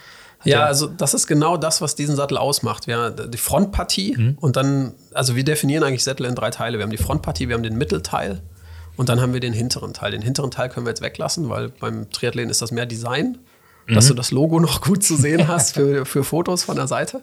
Aber was total wichtig ist, ist diese mittlere Partie. Weil wenn die jetzt nicht passt, und du hast gerade schon gesagt, die ist relativ schmal, und das war auch ein, ein wichtiger Punkt in unserer Entwicklung. Wir haben den bewusst so schmal gezogen, weil wenn der zu breit ist in der Mitte und du mit deinem Becken nicht mehr genug Bewegungsfreiheit mhm. hast und gerade mit dem hinteren Oberschenkel, dann tendiert man automatisch dazu, sich weiter nach vorne Richtung Nase zu schieben. Ja. Damit wird die Fläche wieder kleiner. Und es kommt irgendwann zu diesem sehr unschönen Phänomen, dass man über die Sattelnase quasi hinausgezogen wird, ja. weil man ja vorne an den Extensions arbeitet. Und das sind diese Sattelshifts, die wir ja, ja auch in unseren Aero-Tests mhm. und auch im Labor mittlerweile zählen und objektiv messbar machen wollen. Und ähm, gerade deswegen war es für uns wichtig, die Nase so zu shapen, dass du nämlich nicht nur auf den vorderen drei, vier Zentimetern sitzen kannst, sondern auch sieben, acht, neun, zehn Zentimetern hinter der Nase. Und deswegen ist der da so schmal. Ja, Weil also so, ich, ja. ja. ich kenne es nur zu gut, vor allem das mit den Sattelshifts. Wenn ich dann jetzt dran denke, auch gerade jetzt irgendwie in der Langdistanz oder so, du sitzt auf dem Sattel oder auch in langen Trainingseinheiten, die jetzt gerne über die 100 Kilometer dann hinausgehen, du sitzt in der Aero-Position und fährst gerade irgendwie ein Programm oder halt im Wettkampf versuchst du deine Leistung zu treten und, weiß ich nicht, gefühlt alle 30 Sekunden machst du immer so schwupp und rückst wieder so ein kleines Stückchen nach hinten und du fährst und fährst und fährst und dann irgendwann kommt wieder der Punkt, wo du dich wieder irgendwie einmal neu auf den Sattel so nach hinten justierst. Weil man aber das Gefühl hat, umso weiter man nach vorne rutscht, umso mehr zumindest bei mir, umso mehr Power kriege ich aufs Pedal, umso besser fühlt sich die Bewegung an. Aber umso schwieriger wird es irgendwann noch auf dem Sattel überhaupt zu bleiben. Und dann treibt es mich so nach vorne vom mhm. Sattel runter, bis ich mich dann wieder nach hinten schiebe und dann geht das wieder von vorne los. Ja, und die Momente, wo du von vorne quasi über die Sattelnase gezogen wirst, da musst du halt unheimlich mhm. viel Haltearbeit leisten, weil da ist dann deine Rumpfmuskulatur gefordert. Du hast ja nicht mehr die Stabilität vom Sattel. Und wenn jetzt vorher vielleicht 30 Prozent deines Körpergewichts beim Sattel abgetragen wurden, dann fehlt das auf einmal. Das heißt, das musst du stabilisieren. Das ist also Energie, die du in dem Moment investieren musst, um dich zu halten. Und dann setzt du dich noch unglücklicherweise aktiv nach hinten gegen die Vortriebsrichtung. Das heißt, auch der Energieeinsatz, den du dann da machen musst, um diesen Shift quasi auszugleichen, um dich wieder nach hinten zu setzen, ist eigentlich auch verloren. Hast du fürs Laufen nachher nicht mehr zur Verfügung, hast du jetzt gerade mal rausgeballert. Wenn du jetzt sagst, das machst du 30, alle 30 Sekunden vielleicht einmal, dann kommt man schnell auf so Werte 500 oder 1000 Mal in so einer Langdistanz. Und das muss man sich überlegen, was man da vielleicht auch in der Energie verballert, dadurch, dass man die Stabilität vom Sattel nicht hat. Und genau deswegen haben wir den Shape so gewählt, wie er jetzt ist. Man kann, wenn der jetzt richtig positioniert ist, das ist auch bei dem Sattel einfach wichtig, dass mhm. er richtig positioniert ist. Wenn er so richtig positioniert ist, dann kann man eigentlich damit zwei Positionen fahren. Dann kann man eine etwas aufrechtere Power-Position, nennen wir die, fahren die ist so im Bereich von sieben bis zehn Zentimetern. Da hast du dann deinen, deinen Schwerpunkt. Mhm. Ähm, da bist du vielleicht vorne auch nicht ganz in deiner extremsten Position. Shrug sagt dir vielleicht was, mhm. also eine aktive ja. Haltung, um sich klein zu machen Schultern vorne. Schultern ja. zusammen, Kopf auch ein bisschen weiter nach unten. Sondern du bist etwas aufrechter, vielleicht vorne etwas komfortabler, hast dadurch einen Benefit bei der Kontaktfläche. Wenn du aber jetzt sagst, ich habe eine Passage, da möchte ich in diesen Shrug gehen, da möchte ich wirklich einen aerodynamischen Benefit haben, weil ich auch weiß von meinem Aerotest, das macht 10 Watt aus dann nehme ich den Kopf nach unten, nehme die Schultern etwas zusammen und rotiere mit dem Becken etwas weiter vorne auf die Nase. Da ist dann aber noch Sattelnase da. Mhm. Du hast dann immer noch bestimmt 5 cm Abstand bis zur Sattelspitze. Und deswegen kommt es da viel weniger zu diesen Sattelshifts. Ja. Grundsätzlich dann vielleicht, wie stellt man so einen Sattel? Richtig klar ist das wahrscheinlich wieder höchst subjektiv, aber es gibt ja so ein paar Sachen, die man sieht, wo man sich selbst, so wie ich, als äh, fast Laie denkt, so, ah, so stellt man keinen Sattel ein. Was sind da so die Hauptfehler, äh, die manchmal gemacht werden? Wenn man jetzt, man hat jetzt einen guten Sattel, man hat jetzt sich hier den Stride gekauft und äh, war vielleicht noch nicht bei euch, aber möchte sich den vernünftig draufschrauben. Wie, wie schraube ich einen Sattel an mein Rad? Ja, also wir haben jetzt den Sattel so entwickelt, dass er vorne nahezu waagerecht, vielleicht minimal geneigt sein kann. Mhm. Und wenn ich minimal sage, rede ich so von 0 bis 2 Grad. Also 2 Grad Neigung der Sattelnase ist dafür noch akzeptabel. Ja, nach unten. Nach unten, ja. genau. Ähm, leider kommen auch häufiger mal Athleten zu uns, die eine viel extremere Sattelneigung haben. Also 5 Grad, 7 Grad, ich habe auch schon mal 11 Grad gemessen. Das ist wirklich eine Art Sprungschanze, wo dann die Nase ganz, ganz tief steht. Das ist eigentlich schon eine Kompensation, weil irgendwas nicht passt. Da ist so viel Druck vorne auf der Sattelspitze. Um den Druck zu reduzieren, stelle ich die Sattelspitze so extrem geneigt ein.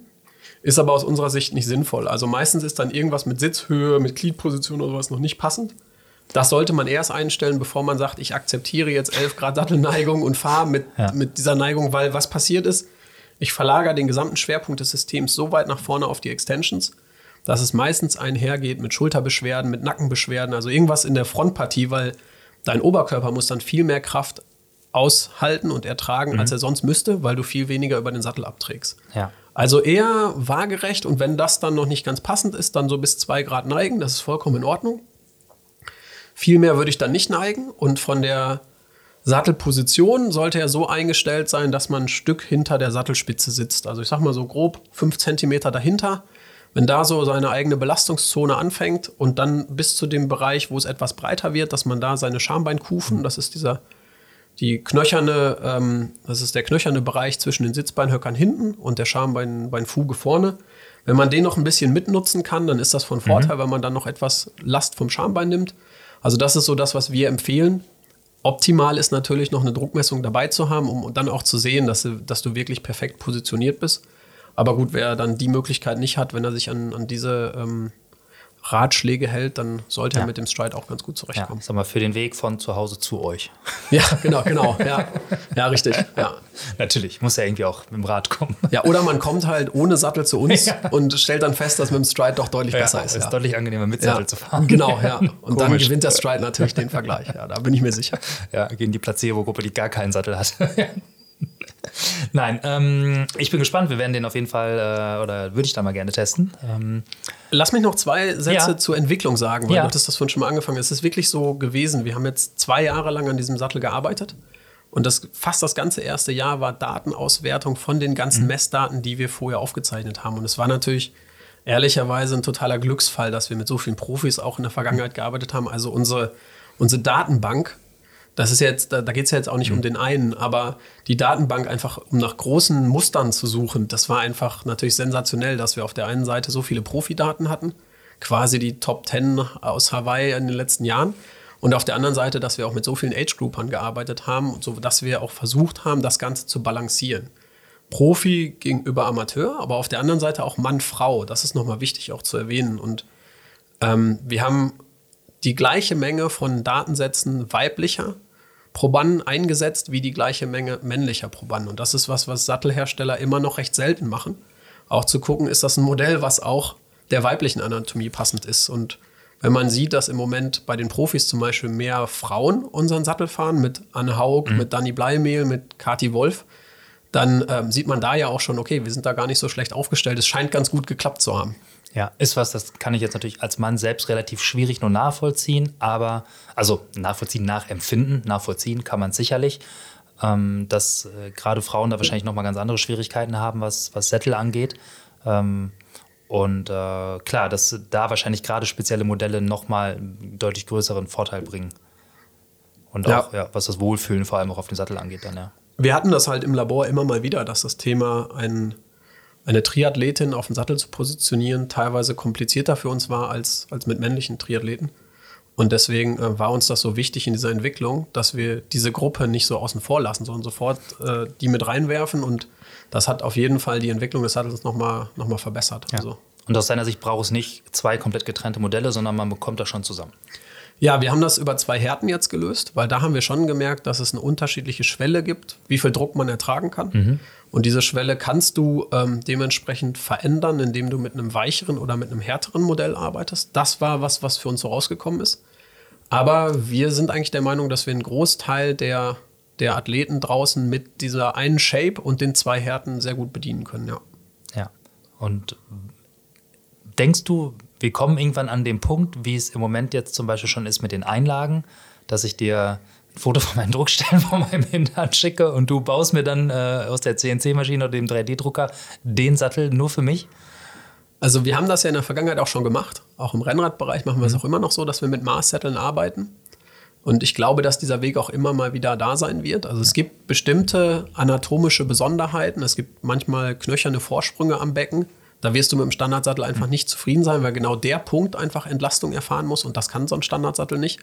Und dann haben wir ja noch unsere, unsere Möglichkeit, wirklich über den Maßsattel zu kommen. Deswegen sind wir da eigentlich ganz gut aufgestellt. Ja, aber das ist ja wahrscheinlich noch ein relativ aufwendiger Einzelprozess, sag ich mal. Wenn ja. ich jetzt an die Einlagen denke, das scheint ja relativ äh, streamlined zu sein, wenn ich sehe, in was für einer Geschwindigkeit ihr eine Einlage zumindest jetzt erstmal direkt für zum, zum Testen da habt. Mhm. Äh, Gibt es da beim Sattel irgendwie überhaupt die Chance, sowas auch, weiß ich nicht, anhand eurer Sensordaten und dann zu sehen, okay, wir haben hier eine Sattel-Base-Shape, die nutzen wir für unsere Messung und dann fährt man, weiß ich nicht, eine Viertelstunde drauf und dann seht ihr anhand der Messung, ah, okay, wir drucken jetzt, weiß ich nicht, vielleicht die, die Polsterung, sage ich mal, oder irgendein Teil im Sattel so, dass er nochmal noch mal anatomisch irgendwie angepasster ist?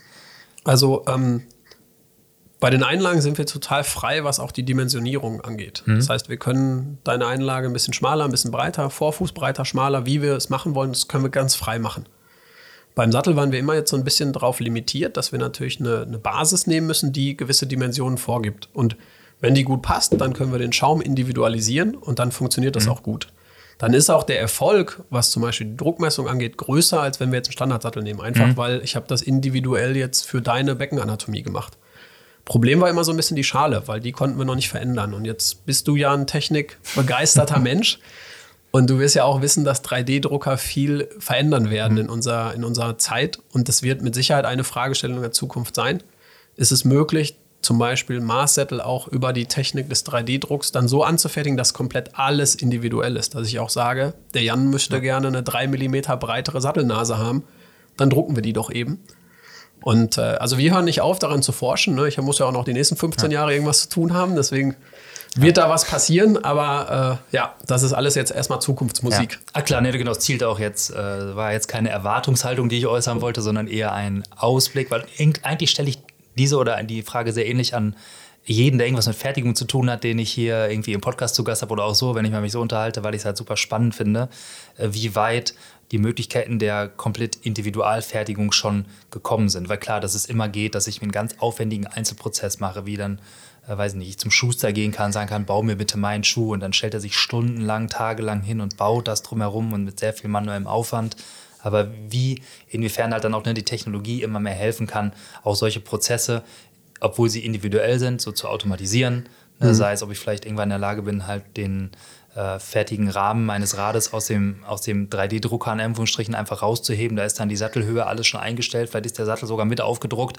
Äh, whatever. Ne? Das, die Fantasie, äh, der Fantasie sind ja kaum Grenzen gesetzt. Und da muss man auch sagen, leben wir eigentlich in der geilsten Zeit im Moment, was da alles passiert. Fertigungstechniken, Möglichkeiten. Ja. Ich habe letztens dieses Video gesehen, wo sie irgendwie mit so einem, was war das, aus so einem Wasserbad, was irgendwie bestimmt elektronisch geladen wurde. Dann konnten die äh, da ein fertiges Kunststoffteil quasi rausziehen, weil sich die, die Kunststoffmoleküle dann so zusammengefunden haben da drin in diesem, in diesem Wasserbad. Ich kann es überhaupt nicht richtig beschreiben. Vielleicht das Video packe ich auch nochmal mit in den Artikel rein.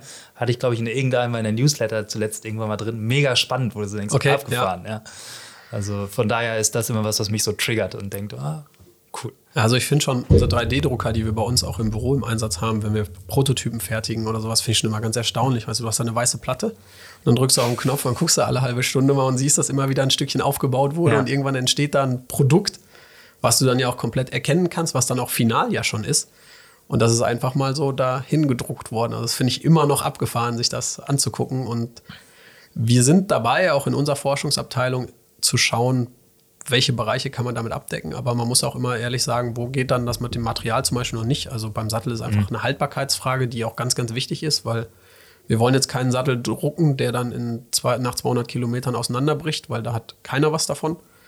Und deswegen muss man natürlich sich auch mit solchen Tests dann beschäftigen und einfach da, da weiter forschen. Und ja, wir werden es auf jeden Fall tun. Also ja, ja finde ich mega spannend. Und dann auch, also schön auch zu sehen, dass so ja überhaupt erstmal Möglichkeiten entstehen, auch für kleinere Unternehmen in die Produktion einzusteigen oder in die Entwicklung, sagen wir es mal so.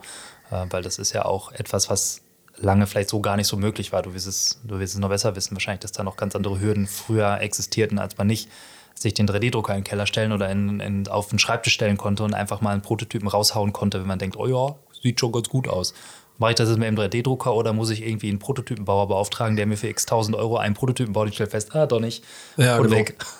Ja, ja, und auch dann, welche Negativform muss man bauen und sowas, das sind halt alles Fragen, die gerade bei so kleinen Serien jetzt einfach wegfallen. Wo man dann sagen kann, wenn ich das CAD-Handwerk auch bedienen, äh, bedienen kann, weil das ist natürlich notwendig, weil ich muss meine Datei erzeugen können, dann kann, ist das schon sehr schön, um sich gerade Kleinserien herzustellen, die dann zu testen und daraus dann Erfahrungen zu, zu kreieren. Ja. Eine Frage noch zum Sattel. Du hattest gesagt, ihr habt ihn in zwei Härtegraden, was die Polsterung angeht. Ähm, was für eine Rolle spielt die, der, ich sag mal, die, die Weichheit, die Nachgiebigkeit der Oberfläche, vielleicht auch für die, für die Leistung hinterher? Ist es was, wo dann Leistung flöten geht im großen Maße? Oder ist es eher, dass der Gewinn an Komfort und damit die Möglichkeit, länger drauf zu sitzen, so viel das deutlich überwiegt im Vergleich dazu, was ich vielleicht an, an Leistung durch Polsterung verliere? Ja, also der ist jetzt nicht so weich. Das sind jetzt keine zwei extremen Unterschiede, sondern ich würde sagen, der eine ist neutral, so nennen wir ihn auch, der andere ist soft. Ähm, wenn die Strecke etwas kürzer ist, dann haben wir jetzt festgestellt, dass unsere Testfahrer dann auch zufrieden sind mit der etwas härteren Variante, weil sie da auch einfach einen direkteren Kontakt zum Sattel dann haben. Es ist aber bei der Weichen jetzt nicht so, dass du irgendwie komplett einsinkst oder sowas, sondern es ist einfach nur etwas weniger Materialhärte, die dann, die dann vorliegt. Und wenn die dazu führt, dass du dich einfach länger drauf wohlfühlst, dann ist der Gewinn wieder, weil du länger in der Aero-Position zum Beispiel bleibst, ist deutlich höher, ist deutlich größer zu bewerten als jetzt vielleicht ein möglicher Nachteil, weil in der Dämpfung auch etwas Kraft verloren geht. Ja, weil da gab es ja auch diese Zeit, oder gibt es ja auch immer noch so reine Carbonsättel. Also nicht nur Carbon, sondern keine Polsterung, Carbon. Ja. So hart wie Brett. Und da, das war ja für mich immer so die Horrorvorstellung, wo ich, wenn ich so Sättel gesehen habe, dachte ich mir, oh, darauf sitzen, ich weiß ja nicht. Ja. Eine Sache muss man natürlich noch berücksichtigen, die Hose spielt auch eine Rolle. Oder der Anzug dann, weil da ist dann auch eventuell eine Polsterung drin. Und wenn da schon eine sehr weiche oder vielleicht auch eine sehr dicke Polsterung drin ist, dann kann man natürlich eher auch wieder mit einem härteren Sattel spielen. Wenn das aber auch eine dünne, sehr straff gepolsterter Anzug zum Beispiel ist, dann ist da auch vielleicht sinnvoll, über die etwas weichere Variante von, von uns nachzudenken. Also man darf in dieser ganzen Formel, was so die Kontaktstelle Sattel, darf man den Anzug auch nicht rauslassen. Den muss man damit berücksichtigen, der spielt einfach eine Rolle. Ja, das heißt, zum Fitting auf jeden Fall auch den Wettkampfanzug mitbringen, den man natürlich dann entsprechend tragen will und eventuell, weiß ich nicht, auch eine Trainingshose, wo man sagt, ja, die trage ich gerne, weil wenn ich dann äh, vielleicht dann mein Rennrad auch noch dabei habe und das Zeitfahrrad und das Rennrad mal fitte, um auch bequem im Training unterwegs zu sein, sollte ich wahrscheinlich auch die richtige Hose dabei haben, die repräsentativ für das ist, was ich dann im Training äh, trage, damit ich auch, weiß ich nicht, 100 plus Kilometer fahren kann in dieser Hose. Ist auf jeden Fall sinnvoll, weil gerade den Race-Anzug auch dabei zu haben, damit man mal testen kann, wie sich da auch die Druckverteilung dann, dann auswirkt. Und wie du schon sagst, auch eine Trainingshose, damit man auch die Unterschiede dann hat. Also kann ich nur empfehlen, wir versuchen immer so reell wie möglich zu testen. Und da gehört es dazu, dass wir auch das Equipment haben, was nachher auf der Straße gefahren wird. Ja. Und dann der letzte Kontaktpunkt dann zum Rad, den wir eigentlich haben, ist der Lenker, beziehungsweise dann jetzt in der Triathlon-Position dann hauptsächlich die Extensions und die, die Armpads. Äh, wie, wie sieht da das Prozedere aus? Ähm, wir haben auch da eine Druckmesstechnik, die wir auf die beiden Pads legen. Haben wir am Anfang schon mal drüber gesprochen, wo wir dann uns maximale Druckpunkte angucken können, wo wir uns aber auch Stabilität angucken können, der Schulterpartie, Rechts-Links-Asymmetrien eventuell aufdecken können. Und dann haben wir zwei Videokameras, mit denen wir die Bewegung quasi an, äh, in, im, im Bereich des, des Frontends aufzeichnen. Ja, und da haben wir natürlich dann unfassbar viel Spielraum. Ne? Also es geht dann um Höhe, wie viel tiefer kann man vielleicht gehen. Wir haben aber auch festgestellt, dass es vielleicht konträr zu manch anderen Meinungen im Bereich Aerodynamik, dass auch ein höher gestelltes Cockpit insgesamt mal die Aerodynamik verbessern kann, nämlich wenn der Mensch dadurch, weil er komfortabler wird, weil er stabiler wird, tiefer reinsinken kann. Also das Einsinken in die Pads ist für uns was, was wir analysieren und das können wir dann zum Beispiel mit den Armpads messen, dass du dann ähm, die, die, das Druckbild sieht nahezu gleich aus, aber du bringst mehr Kraft auf den, auf den Lenker, ohne dass du jetzt aber viel Bewegung machst. Und das ist dann wirklich so ein Einsinkeffekt. Also du lässt den, den, den Oberkörper etwas tiefer sinken, du kommst mit dem Kopf auch etwas tiefer und das kann dann im nächsten Schritt wieder ein aerodynamischer Vorteil sein. Also je tiefer, desto schneller ist was, was ich definitiv nicht unterschreiben kann, weil wir es in unseren Messungen auch immer mal wieder gesehen haben, dass auch zwei Zentimeter weniger Überhöhung, höheres Cockpit zu einem, zu einem Aero-Gewinn führen kann. Ähm, das ist so ein Thema. Dann natürlich Länge, dass man guckt, dass du auch noch, äh, dass zum Beispiel die Rückenposition mit berücksichtigt wird. Wo sollten die Pads sein? Ähm, wo sollten auch die Extensions sein, dass du vernünftig greifen kannst? Es gibt ja verschiedene Extensions-Modelle. Wissen wir J-Bands, S-Bands und das Ja. Fass können wir jetzt auch Ja. machen. Dann machen wir Fortsetzung Teil 2 wahrscheinlich. Ja, machen wir noch eine Episode zu Kurbellänge und eine zu Extensions. ja, also äh, Themen haben wir genug, glaube ich, ja. Ja, aber das heißt, klar, auch, ähm, auch da natürlich der Fall, dass ich irgendwie mich positionieren muss im, im Oberkörper. Wie sieht so, eine, so die Gewichtsverteilung in der Regel aus? Also zum einen Teil hänge ich natürlich auf dem Sattel, dann habe ich natürlich einen Teil auf den Pedalen, äh, hoffnungsweise einen relativ großen Teil wahrscheinlich auf den Pedalen, wenn zumindest ja. in der, in der äh, Abwärtsbewegung, ähm, beziehungsweise dann, oder gut, das Rest ist dann eher eine Zugphase. Auch da ist immer noch mal was, was mich interessiert. Das ist jetzt gerade noch mal andere Baustelle, aber dieses Thema runder Tritt und so. Mhm. Äh, aber wahrscheinlich ist das dann die dritte Episode, die wir auch machen können. Wir machen hier eine Serie. Ja. Wir kündigen heute die Serie an. auch, auch da wäre noch eine Frage gewesen, wie rund ist überhaupt ein Tritt und gibt es den überhaupt, diesen runden Tritt? Und, äh, aber, also, ja, komm, vielleicht in, in, in kurz. Also, die, die Tretbewegung ist jetzt nicht einfach nur in zwei Teile zu teilen, um zu sagen, wir haben eine Druckphase und eine Zugphase. Und diese Teile sind einfach 50-50 mhm. gleich zu beurteilen, sondern ich kann in der Druckphase wesentlich mehr Kraft nach unten bringen und auch wesentlich mehr Kraft effektiv für Vortrieb nutzen, weil ich mir die Gravitation zu meinem Freund mache, während sie in der Zugphase dann eher zu meinem Gegner wird. Und allein, wenn man sich das überlegt, muss man schon ganz klar sagen, dass es jetzt nicht darum geht, dass ich überall die gleiche Kraft äh, und die gleiche Bewegung quasi an, ans Pedal bringe. Und für uns ist es in, also wir machen auch häufiger mal Trettechnik-Geschichten mit unseren mhm. Athleten. Da geht es immer darum, Druckphasen zu verlängern, weil da sehen wir das große Potenzial. Und nicht eigentlich eine ausgeglichene Druckphase, dann eine saubere Zugphase durchzuführen, sondern wir haben eigentlich aufgehört damit, uns um, mit Zugphasen zu beschäftigen, wissenschaftlich, mhm. sondern wir versuchen Druckphasen zu verlängern versuchen, die sauber gerade unten noch weiter durchzuführen. Das ist auch ein sauberer Übergang dann, also die sogenannte Transition zwischen Druck und Zug, mhm. dass die dann sauber durchgeführt wird. Und dann gucken wir eher auf die andere Seite. Also dann ist für uns eigentlich Druckphase und dann Symmetrie zur anderen Seite, dass die andere Druckphase genauso aussieht. Und deswegen, ich bin jetzt keiner, der den runden Tritt da ver ja. verfechtet, ja. mal so. Ja, ja, vielleicht. Der für den runden Tritt kämpfen würde, ja. weil es ist nur ein theoretischer Wert, den man als, als menschlicher Körper nicht umsetzen kann, sondern uns geht es darum, Druckphasen optimal auszunutzen und den Kraftvektor, der effektiv ins Pedal geht, dass der sich vergrößert. Ja, da kommen natürlich jetzt zwangsweise die äh, Q-Rings von Rotor in den Kopf oder halt auch diese Osymmetrik-Kettenblätter ähm, von, von Shimano ist es, glaube ich, ne? Oder was ist es? Das ist eine eigene Firma auch. Das ist sogar, eine, das ist sogar eine ja. eigene Firma, okay, ja. ja. Was sagst du dazu? Ich glaube, das von Shimano hieß mal Biopace. Das ist schon ganz ja, richtig. Ja, das, ist, ja. das war somit das erste, glaube ich, in dem Bereich. Ähm, ja, das ist, das ist echt ein kontroverser Punkt. Ähm, ich tue mich da jetzt auch schwer mit einer generellen Aussage zu treffen, weil wir haben häufiger schon damit getestet. Wir haben auch häufiger schon unsere Kraftkurven dann analysiert und es kommt mal was Positives raus, es kommt mal was Negatives raus. Ähm, deswegen ist es schwer, eine generelle Aussage zu treffen. Also es scheint Menschen zu geben, die mit dem ovalen Kettenblatt einen Vorteil, einen Benefit in der Tretbewegung bekommen die dann zum Beispiel ihre Kraftkurven effizienter gestalten. Also ich habe weniger kleine Ausweichbewegungen in der mhm. Druckphase, zum Beispiel in der Hauptdruckphase. Das ist für mich so ein Zeichen, wo ich dann sage, jetzt wird die Kraftkurve effizienter, weil es geht weniger Kraft verloren. Es gibt aber auch die Fälle, wo wir einfach keine Veränderung oder sogar eher eine Verschlechterung sehen, dass die, die ähm, Kraftkurven unsauberer werden oder dass rechts-links mehr, mehr Asymmetrie reinkommt. Dann ist immer so die Frage, wie viel Gewöhnung muss man jemandem Menschen, einem mhm. Menschen geben? Vielleicht muss der eine damit vier Wochen trainieren, der nächste vielleicht drei Monate. Da sind natürlich ja. unsere Tests dann auch so ein bisschen limitiert. Es ist auf jeden Fall nicht so wie zum Beispiel bei dem Thema Kurbellänge, dass ich sage, wenn ich jetzt zehn Leute teste, würde ich bei acht ein positives Ergebnis messen können, wenn bestimmte Voraussetzungen vorliegen. Das ist was, was ich jetzt bei den ovalen Kettenblättern einfach so nicht sagen kann. Deswegen ist es noch so eine gewisse Einzelfallentscheidung. Und ähm, wir wollen uns dem Ganzen aber nochmal wissenschaftlich nähern, dass man es einfach über eine größere Gruppe nochmal testet. Ja. In einem nächsten Podcast dann ja. halt. Würde ich sagen, das Thema wollte ich auch gar nicht auf einen kurzen Exkurs, kurzer Exkurs beenden. Wir waren gerade noch bei, wir waren gerade beim Cockpit und bei den Extensions und äh, ich, eigentlich lag mir die Frage auf der Zunge, wie ist denn so eine Lastverteilung? Mit wie viel Anteil meines Gewichts sollte ich quasi überhaupt auf den Extensions äh, liegen? Ich finde es ja immer, dass es dann teilweise, wenn ich lange fahre, lieber auf dem Zeitfahrrad fahre, weil ich mich da insgesamt tatsächlich bequemer drauf fühle, weil irgendwie vielleicht die Gewichtsverteilung, weil nicht so viel auf dem Sattel ist, sondern ich irgendwie ein bisschen mehr Gewicht einfach verteile. Mag mhm. daran liegen, dass ich jetzt auch ein bisschen schwerer bin vom Typ her. Ich bin jetzt kein 65 Kilo Mann, auch kein 75 Kilo Mann, sondern eher 85 Kilo Aufwärtsmann.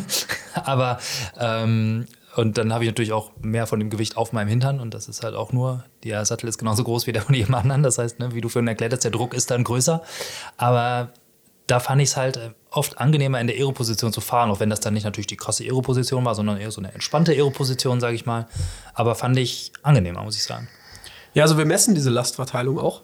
Und wir haben da schon mal Extreme gemessen. Das ist zum Beispiel ein Zeitfahrer jetzt in der World Tour. Mhm. Da misst man auch mal ein Verhältnis von 1 zu 5. Also fünf Anteile des Körpergewichts gehen zu den, zu den Armpads. Das ist also eine sehr frontlastige ja. Position und Krass. nur ein Anteil würde dann, würde dann zum Sattel gehen. Da in der Formel haben wir jetzt okay. die, die Und der Kurbel. Rest hängt auf den Pedalen. Das heißt, der hat der sitzt kaum, der schwebt so halb auf dem Sattel und bringt eigentlich alles direkt sonst auf die Pedale oder halt Arme. Genau, also der würde dann den Sattel eigentlich nur noch als Führung benutzen, ja. sitzt ganz vorne mit, auf der Sattelspitze und hat das eigentlich nur noch wirklich, dass er eine neutrale Tretbewegung machen kann. Und ansonsten liegt die ganze Kraft auf äh, auf den Pedalen oder halt auf den Pads. Im Triathlon ist es eher so eine 1 zu 1 Verteilung, die wir so zwischen den Pads und dem Sattel anstreben. Je mhm. nachdem auch, wo vielleicht eine Beschwerde vorliegt, sagen wir dann, wir wollen ein bisschen Kraft an der Kontaktstelle reduzieren und eher zu anderen shiften. Aber wenn man so in einem 1 zu 1 Verhältnis da unterwegs ist, ist es eigentlich ganz angenehm. Das sage ich mal so. Also ja. Und je größer dann der Widerstand ist, den du überwinden musst, also je mehr Watt ins Spiel kommen, desto mehr verlagert sich eh dann zu den Pedalen, weil du brauchst dann einfach mehr Gewichtskraft auf den Pedalen, sonst kriegst du die Kurbel gar nicht mehr rum. Ja, klar, ja. So, so ist es einfach, ne? Logischerweise, ja. Ja, genau. Und ja. deswegen ist es gerade für so eine entspanntere Position ganz gut, wenn man einen gewissen Anteil am Sattel erstmal hat, aber jetzt nicht zu krass. Aber genauso auch bei den Pads. Also, weil irgendwann ist, kommt's auch, ist Handling dann auch ein Thema, weil wenn du jetzt zu mhm. frontlastig fährst, dann wird es auch immer schwieriger, das Rad zu steuern und zu stabilisieren. Und dann natürlich einfach die Frage des Zeitraums. Also für eine Kurzdistanz oder für eine Mitteldistanz kann man vielleicht noch mal ein bisschen aggressiver dann bauen. Aber gerade für eine Langdistanz würde ich dann einfach da eher den Komfort wieder sehen, weil der sichert die Wahrscheinlichkeit, dass du noch länger in dieser Position so bleiben kannst und dass du nicht irgendwann rausgehen musst. Und wenn du da mal rausgehst, dann reden wir über 20 bis 30 Prozent Nachteil, die du einfach hast, ja. wenn du aufrecht in der Baseball-Position durch die Gegend chipperst. Ja, bist halt die Schrankwand und das äh, genau. bringt da gar nichts mehr, ja.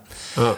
Man sieht ja aber auch dann im Bereich Cockpit Extensions eigentlich, zumindest aus meiner Sicht, die größten Varianten, ähm, was jetzt den optischen Unterschied an Leuten auf dem Rad angeht. Also klar, der eine hat die Extensions vielleicht relativ hoch, sitzt relativ aufrecht, das ist so erstmal das eine, aber auch das andere ist ja dann die Armposition oder der Anstellwinkel äh, der Arme. Also der eine hat die so steil nach oben angestellt.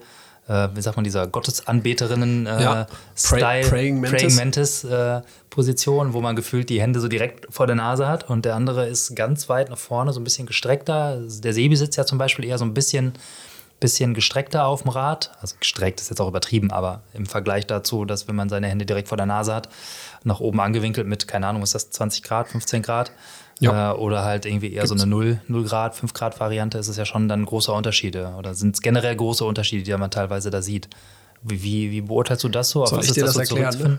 Ne? ja, ob man das so erklären kann, pauschal, stelle ich mir wahrscheinlich schwierig vor, aber äh, was, äh, was steckt so ein bisschen dahinter? Also wir haben festgestellt, dass es unterschiedliche Typen gibt, um Kraft auf dem Pedal zu produzieren. Mhm. Und es gibt den Typen, der einen Kraftfluss durch den gesamten Körper fließen lässt. Da gehört Sebi jetzt mhm. zu. Also der leitet quasi jede Pedalumdrehung durch die Hände ein und dann geht das durch die Unterarme, durch den, durch den Rücken und dann benutzt er den gesamten Oberkörper quasi, um damit, äh, wenn er sich da anspannt, mhm. um damit dann quasi seine Beine auch rotieren okay, zu lassen. Das heißt, also man hat wirklich so eine abwechselnde Anspannung in sämtlichen Armen, Sehnen, Muskeln, so äh, Core genau. seitlich, um auf der einen Seite wahrscheinlich den Tritt dann zu stabilisieren, auf der anderen Seite und umgekehrt den auch einzuleihen. Also ja. du nutzt quasi den Oberkörper komplett mit, um die höhere Wattzahl, das ist häufig ja. dann bei denen auch der Fall, dass sie höhere Wattzahlen treten können, um die dann zu, zu überwinden. Das sehen wir viel stärker im Zeitfahren, weil es da auch eine kürzere mhm. Strecke ist und weil nicht gelaufen werden muss. Da gibt es häufiger diese kraftvollen Fahrer, die wirklich auf Kraftfluss setzen. Und auf der anderen Seite gibt es so diesen Typen, der eher auf Komfort setzt, also der sich eher reinfallen lässt vorne mhm. ins Cockpit. Weil was passiert, wenn du diesen Winkel mit dazu nimmst und wenn du jetzt das Cockpit anstellst, dann verringerst du diesen Kraftfluss. Da kommt dann so eine Unterbrechung rein, weil dann ist der mhm. Oberarm zum Beispiel entlastet ja. und damit wird die Kraft nicht mehr weiter übertragen. Das heißt, selbst wenn du jetzt das Handgelenk anspannst, mhm. kommt das nicht mehr zwingend in deinem Oberkörper an, weil das wird vorher vom Oberarm quasi aufgefangen. Da wird es mhm. abgedämpft.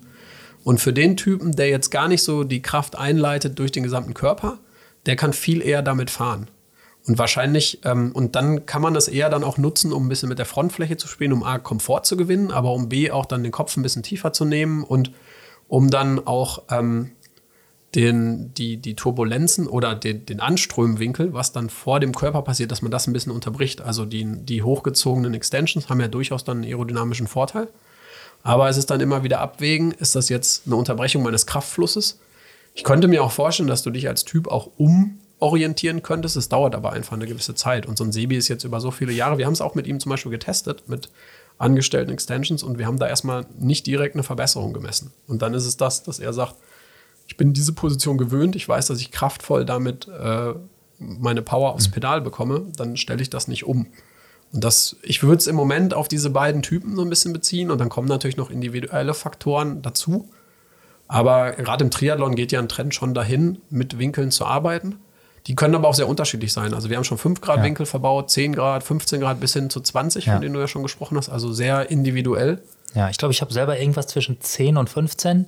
Und bei mir war es dann so, dass mir das äh, unglaublich Druck aus den Schultern genommen hat ähm, bei, in der Aeroposition, das für einen krassen Komfortgewinn gesorgt hat, diese, ja. diese Anwinklung. Das hätte ich gar nicht gedacht, aber da kamen einfach die Schultern, sind irgendwie aus so ein bisschen, ja, dann, dann rotieren nach unten. Äh, also der, der ganze, man ja, der, der ganze Armapparat dreht sich nach oben, das heißt, die Schultern äh, gehen nach hinten runter. Und es war einfach dann viel bequemer von diesem Moment an. Genau, und das ist dann wirklich dieser Komfortfaktor, wo du einfach ganz viel Spannung aus der, aus der Partie Schultern, mhm. Nacken nimmst und wo man das dann wirklich auch als Komfortgewinn merkt.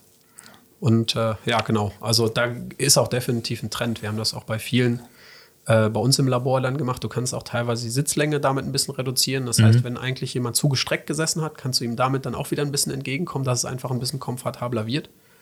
Was zu beachten ist, ist einfach die Position der Pads. Also ob die sich zum Beispiel mitdrehen, dass du die Kontaktfläche mhm. weiterhin behältst.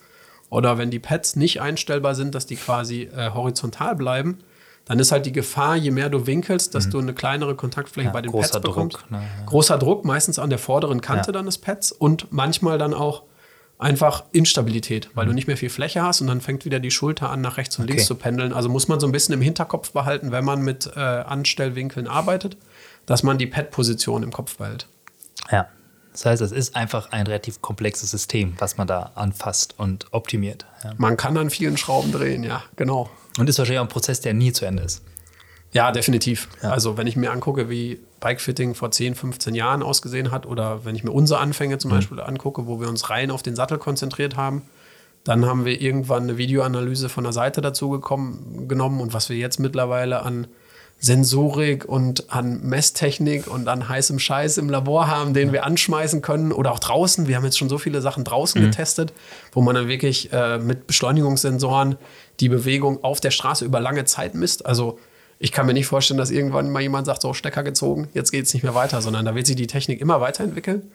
Und wir können ja viel von Techniken aus anderen Bereichen, aus Sportbereichen, aber auch aus anderen Industriebereichen adaptieren und dann quasi auf Triathlon oder auf den Radsport übertragen. Und deswegen, ja. it never stops. Also ja, weil das wäre jetzt auch so sonst so meine letzte Frage gewesen, weil wir quatschen jetzt eine gute anderthalb Stunden. Auch nicht schlecht. so lange schon? So lange die Zeit fliegt an einem vorbei. Ähm, äh, unabhängig davon, dass wir sicherlich dann nochmal das Potenzial haben ne, für extra Episoden zu ganz spezifischen Themen, ähm, wäre so ein bisschen die Frage gewesen, genau, wo, wo geht es halt so ein bisschen hin aus deiner Sicht, was das, was das Bike-Fitting oder halt auch ne, die, diese Druckmessung angeht, dass das mehr ins aus dem Labor rauszubringen in die echte Welt, sage ich mal, wo vielleicht dann doch nochmal auch ähm, biomechanisch etwas andere Abläufe präsent sind als jetzt im Labor auf der Rolle, wo vielleicht Seitwärtsbewegung ähm, vom Rad nicht so da ist wie vielleicht in der echten Welt. Ich fahre keine Kurven, ähm, keine Ahnung. Also wo, wo siehst du da so ein bisschen den Weg? Ja, also ein Thema ist definitiv Outdoor. Da haben wir schon angefangen jetzt und da merken wir, wie viel Potenzial und wie interessant dieses ganze Thema einfach ist. Mhm. Ähm, ein großer Knackpunkt im Labor war immer das Thema Ermüdung. Und mhm. wir haben das versucht über unsere Protokolle, dass wir einfach eine 10-Minuten-Baseline so hart fahren, dass wir jemanden dann mhm. auch schon mal ein bisschen leiden sehen und damit sehen wir ihn auch ein bisschen kompensieren. Aber das ist natürlich nur eine Simulation. Wenn man jetzt die Chance hat zu sagen, ich gebe einem Athleten eine Messtechnik mhm. oder ich begleite ihn oder sowas und ich bin einfach mal zwei Stunden dabei, drei Stunden, vier Stunden und wir sehen wirklich, was passiert, wenn jemand in die Ermüdung reinkommt weil du kannst über so viele Stellen kannst du kompensieren und kannst du Ermüdungsfaktoren mhm. zeigen, die zu verstehen hilft unfassbar viel, die Position richtig zu bauen. Und das ist für mich einer der nächsten Schritte. Also noch mehr mit unserer Messtechnik auch draußen zu sein und mit Athleten draußen zu messen. Es wird irgendwann das Thema Aerodynamik draußen dann auch kommen. Das ist genauso auch das ja. zum Beispiel die, das geschlossene Velodrom natürlich super ist für Standardbedingungen, aber irgendwann willst du auch das in der Real World äh, messen und du willst auch da wissen, was passiert, wenn der nicht nur drei Minuten pro Run, sondern mal drei Stunden unterwegs ist. Wenn, wie oft nimmt er seinen Kopf pro Stunde hoch? Und ja. wenn ich ihm jetzt fünf Anweisungen gebe, macht er das dann vielleicht nur noch halb so oft? Also, das ist für mich ein großer Faktor, der kommen wird. Outdoor. Ja, also da vielleicht auch einem Athleten, keine Ahnung. Also, ich sag mal, Technologie zu miniaturisieren, eventuell koppeln zu können mit dem Radcomputer, was auch immer, und dem Athleten das vielleicht zu sagen: hier, vier Wochen. Genau. Bitte in jedem Training äh, einfach rein oder in eine Key-Session die Woche, die langen Einheiten und dann schickt ihr euch nach vier Wochen die Dateien rüber und ähm, ihr könnt dann, dann kommt man nochmal ins Labor und hat aber noch eine ganz andere Datenbasis und könnte da auch auf schon Ermüdungsfaktoren eingehen und äh, Probleme, die vielleicht erst nach drei Stunden auftreten. Also gerade im Triathlon unfassbar spannend, weil wir haben in den letzten Jahren viele Projekte gemacht, wo es wirklich darum ging, eine Aero-Position zu entwickeln und auch als, als Prozess, der über längere Zeit einfach an, anhält und wo man jetzt nicht sagt, eine Bike-Fitting-Session und dann mhm. sehen wir uns nicht wieder, sondern wir haben jetzt ein Jahr, wo wir planen, was muss man wie machen. Und für uns war immer die schwierige Frage, was passiert in der Zwischenzeit von Session 1 zu Session 2 und so weiter.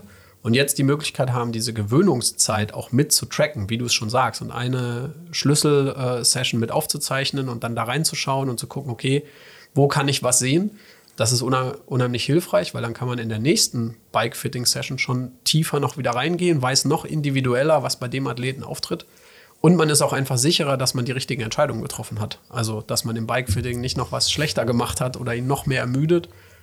Und dann denke ich mal, wird noch ein Themenblock Physiologie sein, der auch spannend ist. Also äh, leistungsdiagnostische mhm. Parameter mit Fitting zu kreuzen, um festzustellen, hat nicht diese Position über längeren Zeitraum auch äh, Effekte, die ich dann vielleicht auch in Bezug auf die physiologischen Parameter messen kann. Ja, also eventuell Sauerstoffkonsum, äh, Sauerstoffoxidation mitzumessen bei den Fitting und zu sehen, in welcher Position wird vielleicht auch, fühlt sich nicht nur bequemer an, sieht von den Werten und Druckpunkten besser aus, sondern verbraucht vielleicht sogar weniger Sauerstoff. Genau, oder Atemfrequenz, ja. ne? Ich, kann ich da irgendwie die Atmung zum Beispiel noch positiv beeinflussen?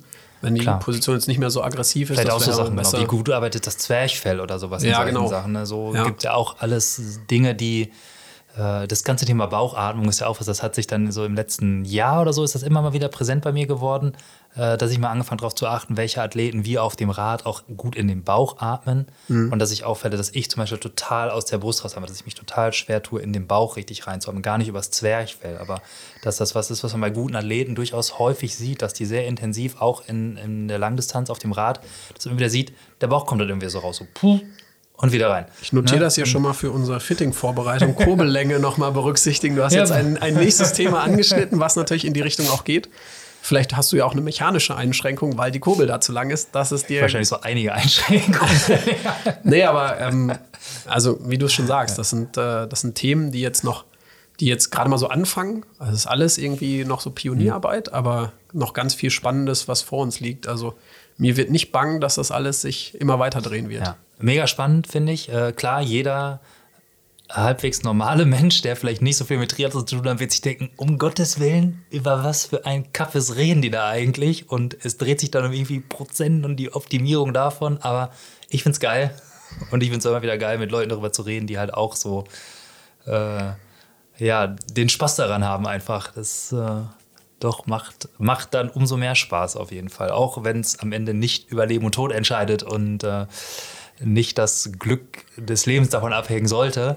Aber es ist doch mega spannend, finde ich. Ja, also so Details, die machen schon Spaß und auch immer wieder neu zu überlegen, ne, an welcher Stelle kann ich jetzt nochmal drehen, was haben wir schon geprüft, bei, bei dem Athleten auch oder bei dem, was, wie kann man da nochmal weitergehen? Also allein jetzt schon.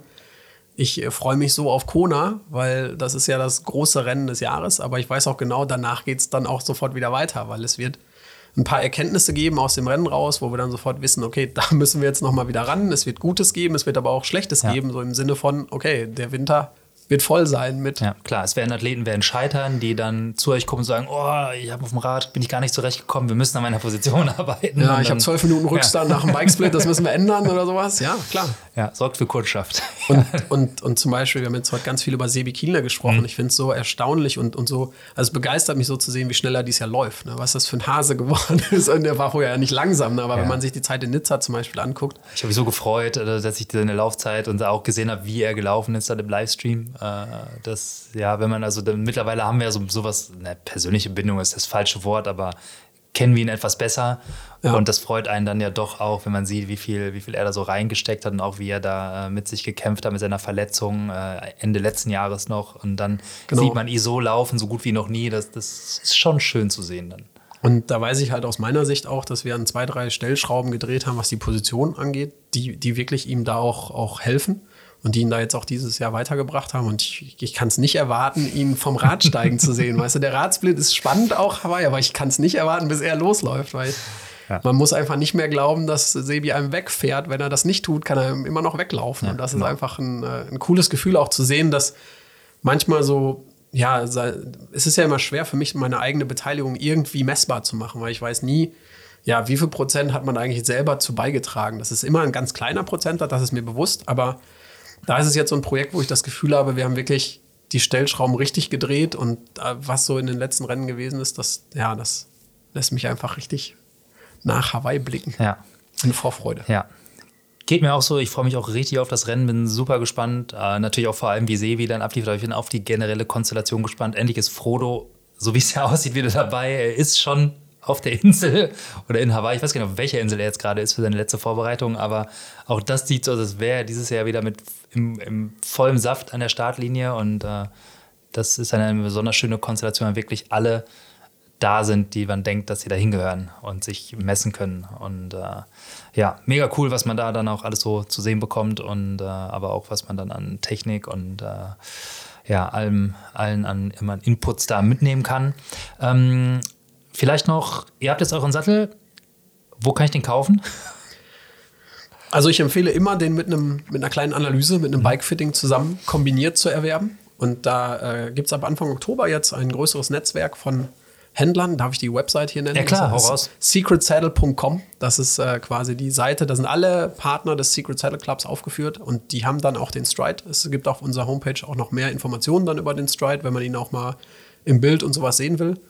Und ab Anfang Oktober ist er dann auch verfügbar und ja, Ja, verlinken wir auf jeden Fall und dann schaut euch den Sattel mal an. Der sieht auf jeden Fall schick aus. Hat auch hier so schöne äh, Gummipunkte, die einem vom Rutschen hindern. Das finde ich immer besonders toll an Sätteln. Und sonst schaut ihn euch einfach mal an. Wenn er euch zusagt, dann macht mal ein Fitting und probiert ihn mal aus, würde ich sagen. Und Daniel, fetten Dank. Es hat mir richtig Spaß gemacht. Stunde 40 haben wir jetzt gelabert. Super, danke für die Einladung. Ich hätte nicht gedacht, dass das so lange jetzt gedauert hat.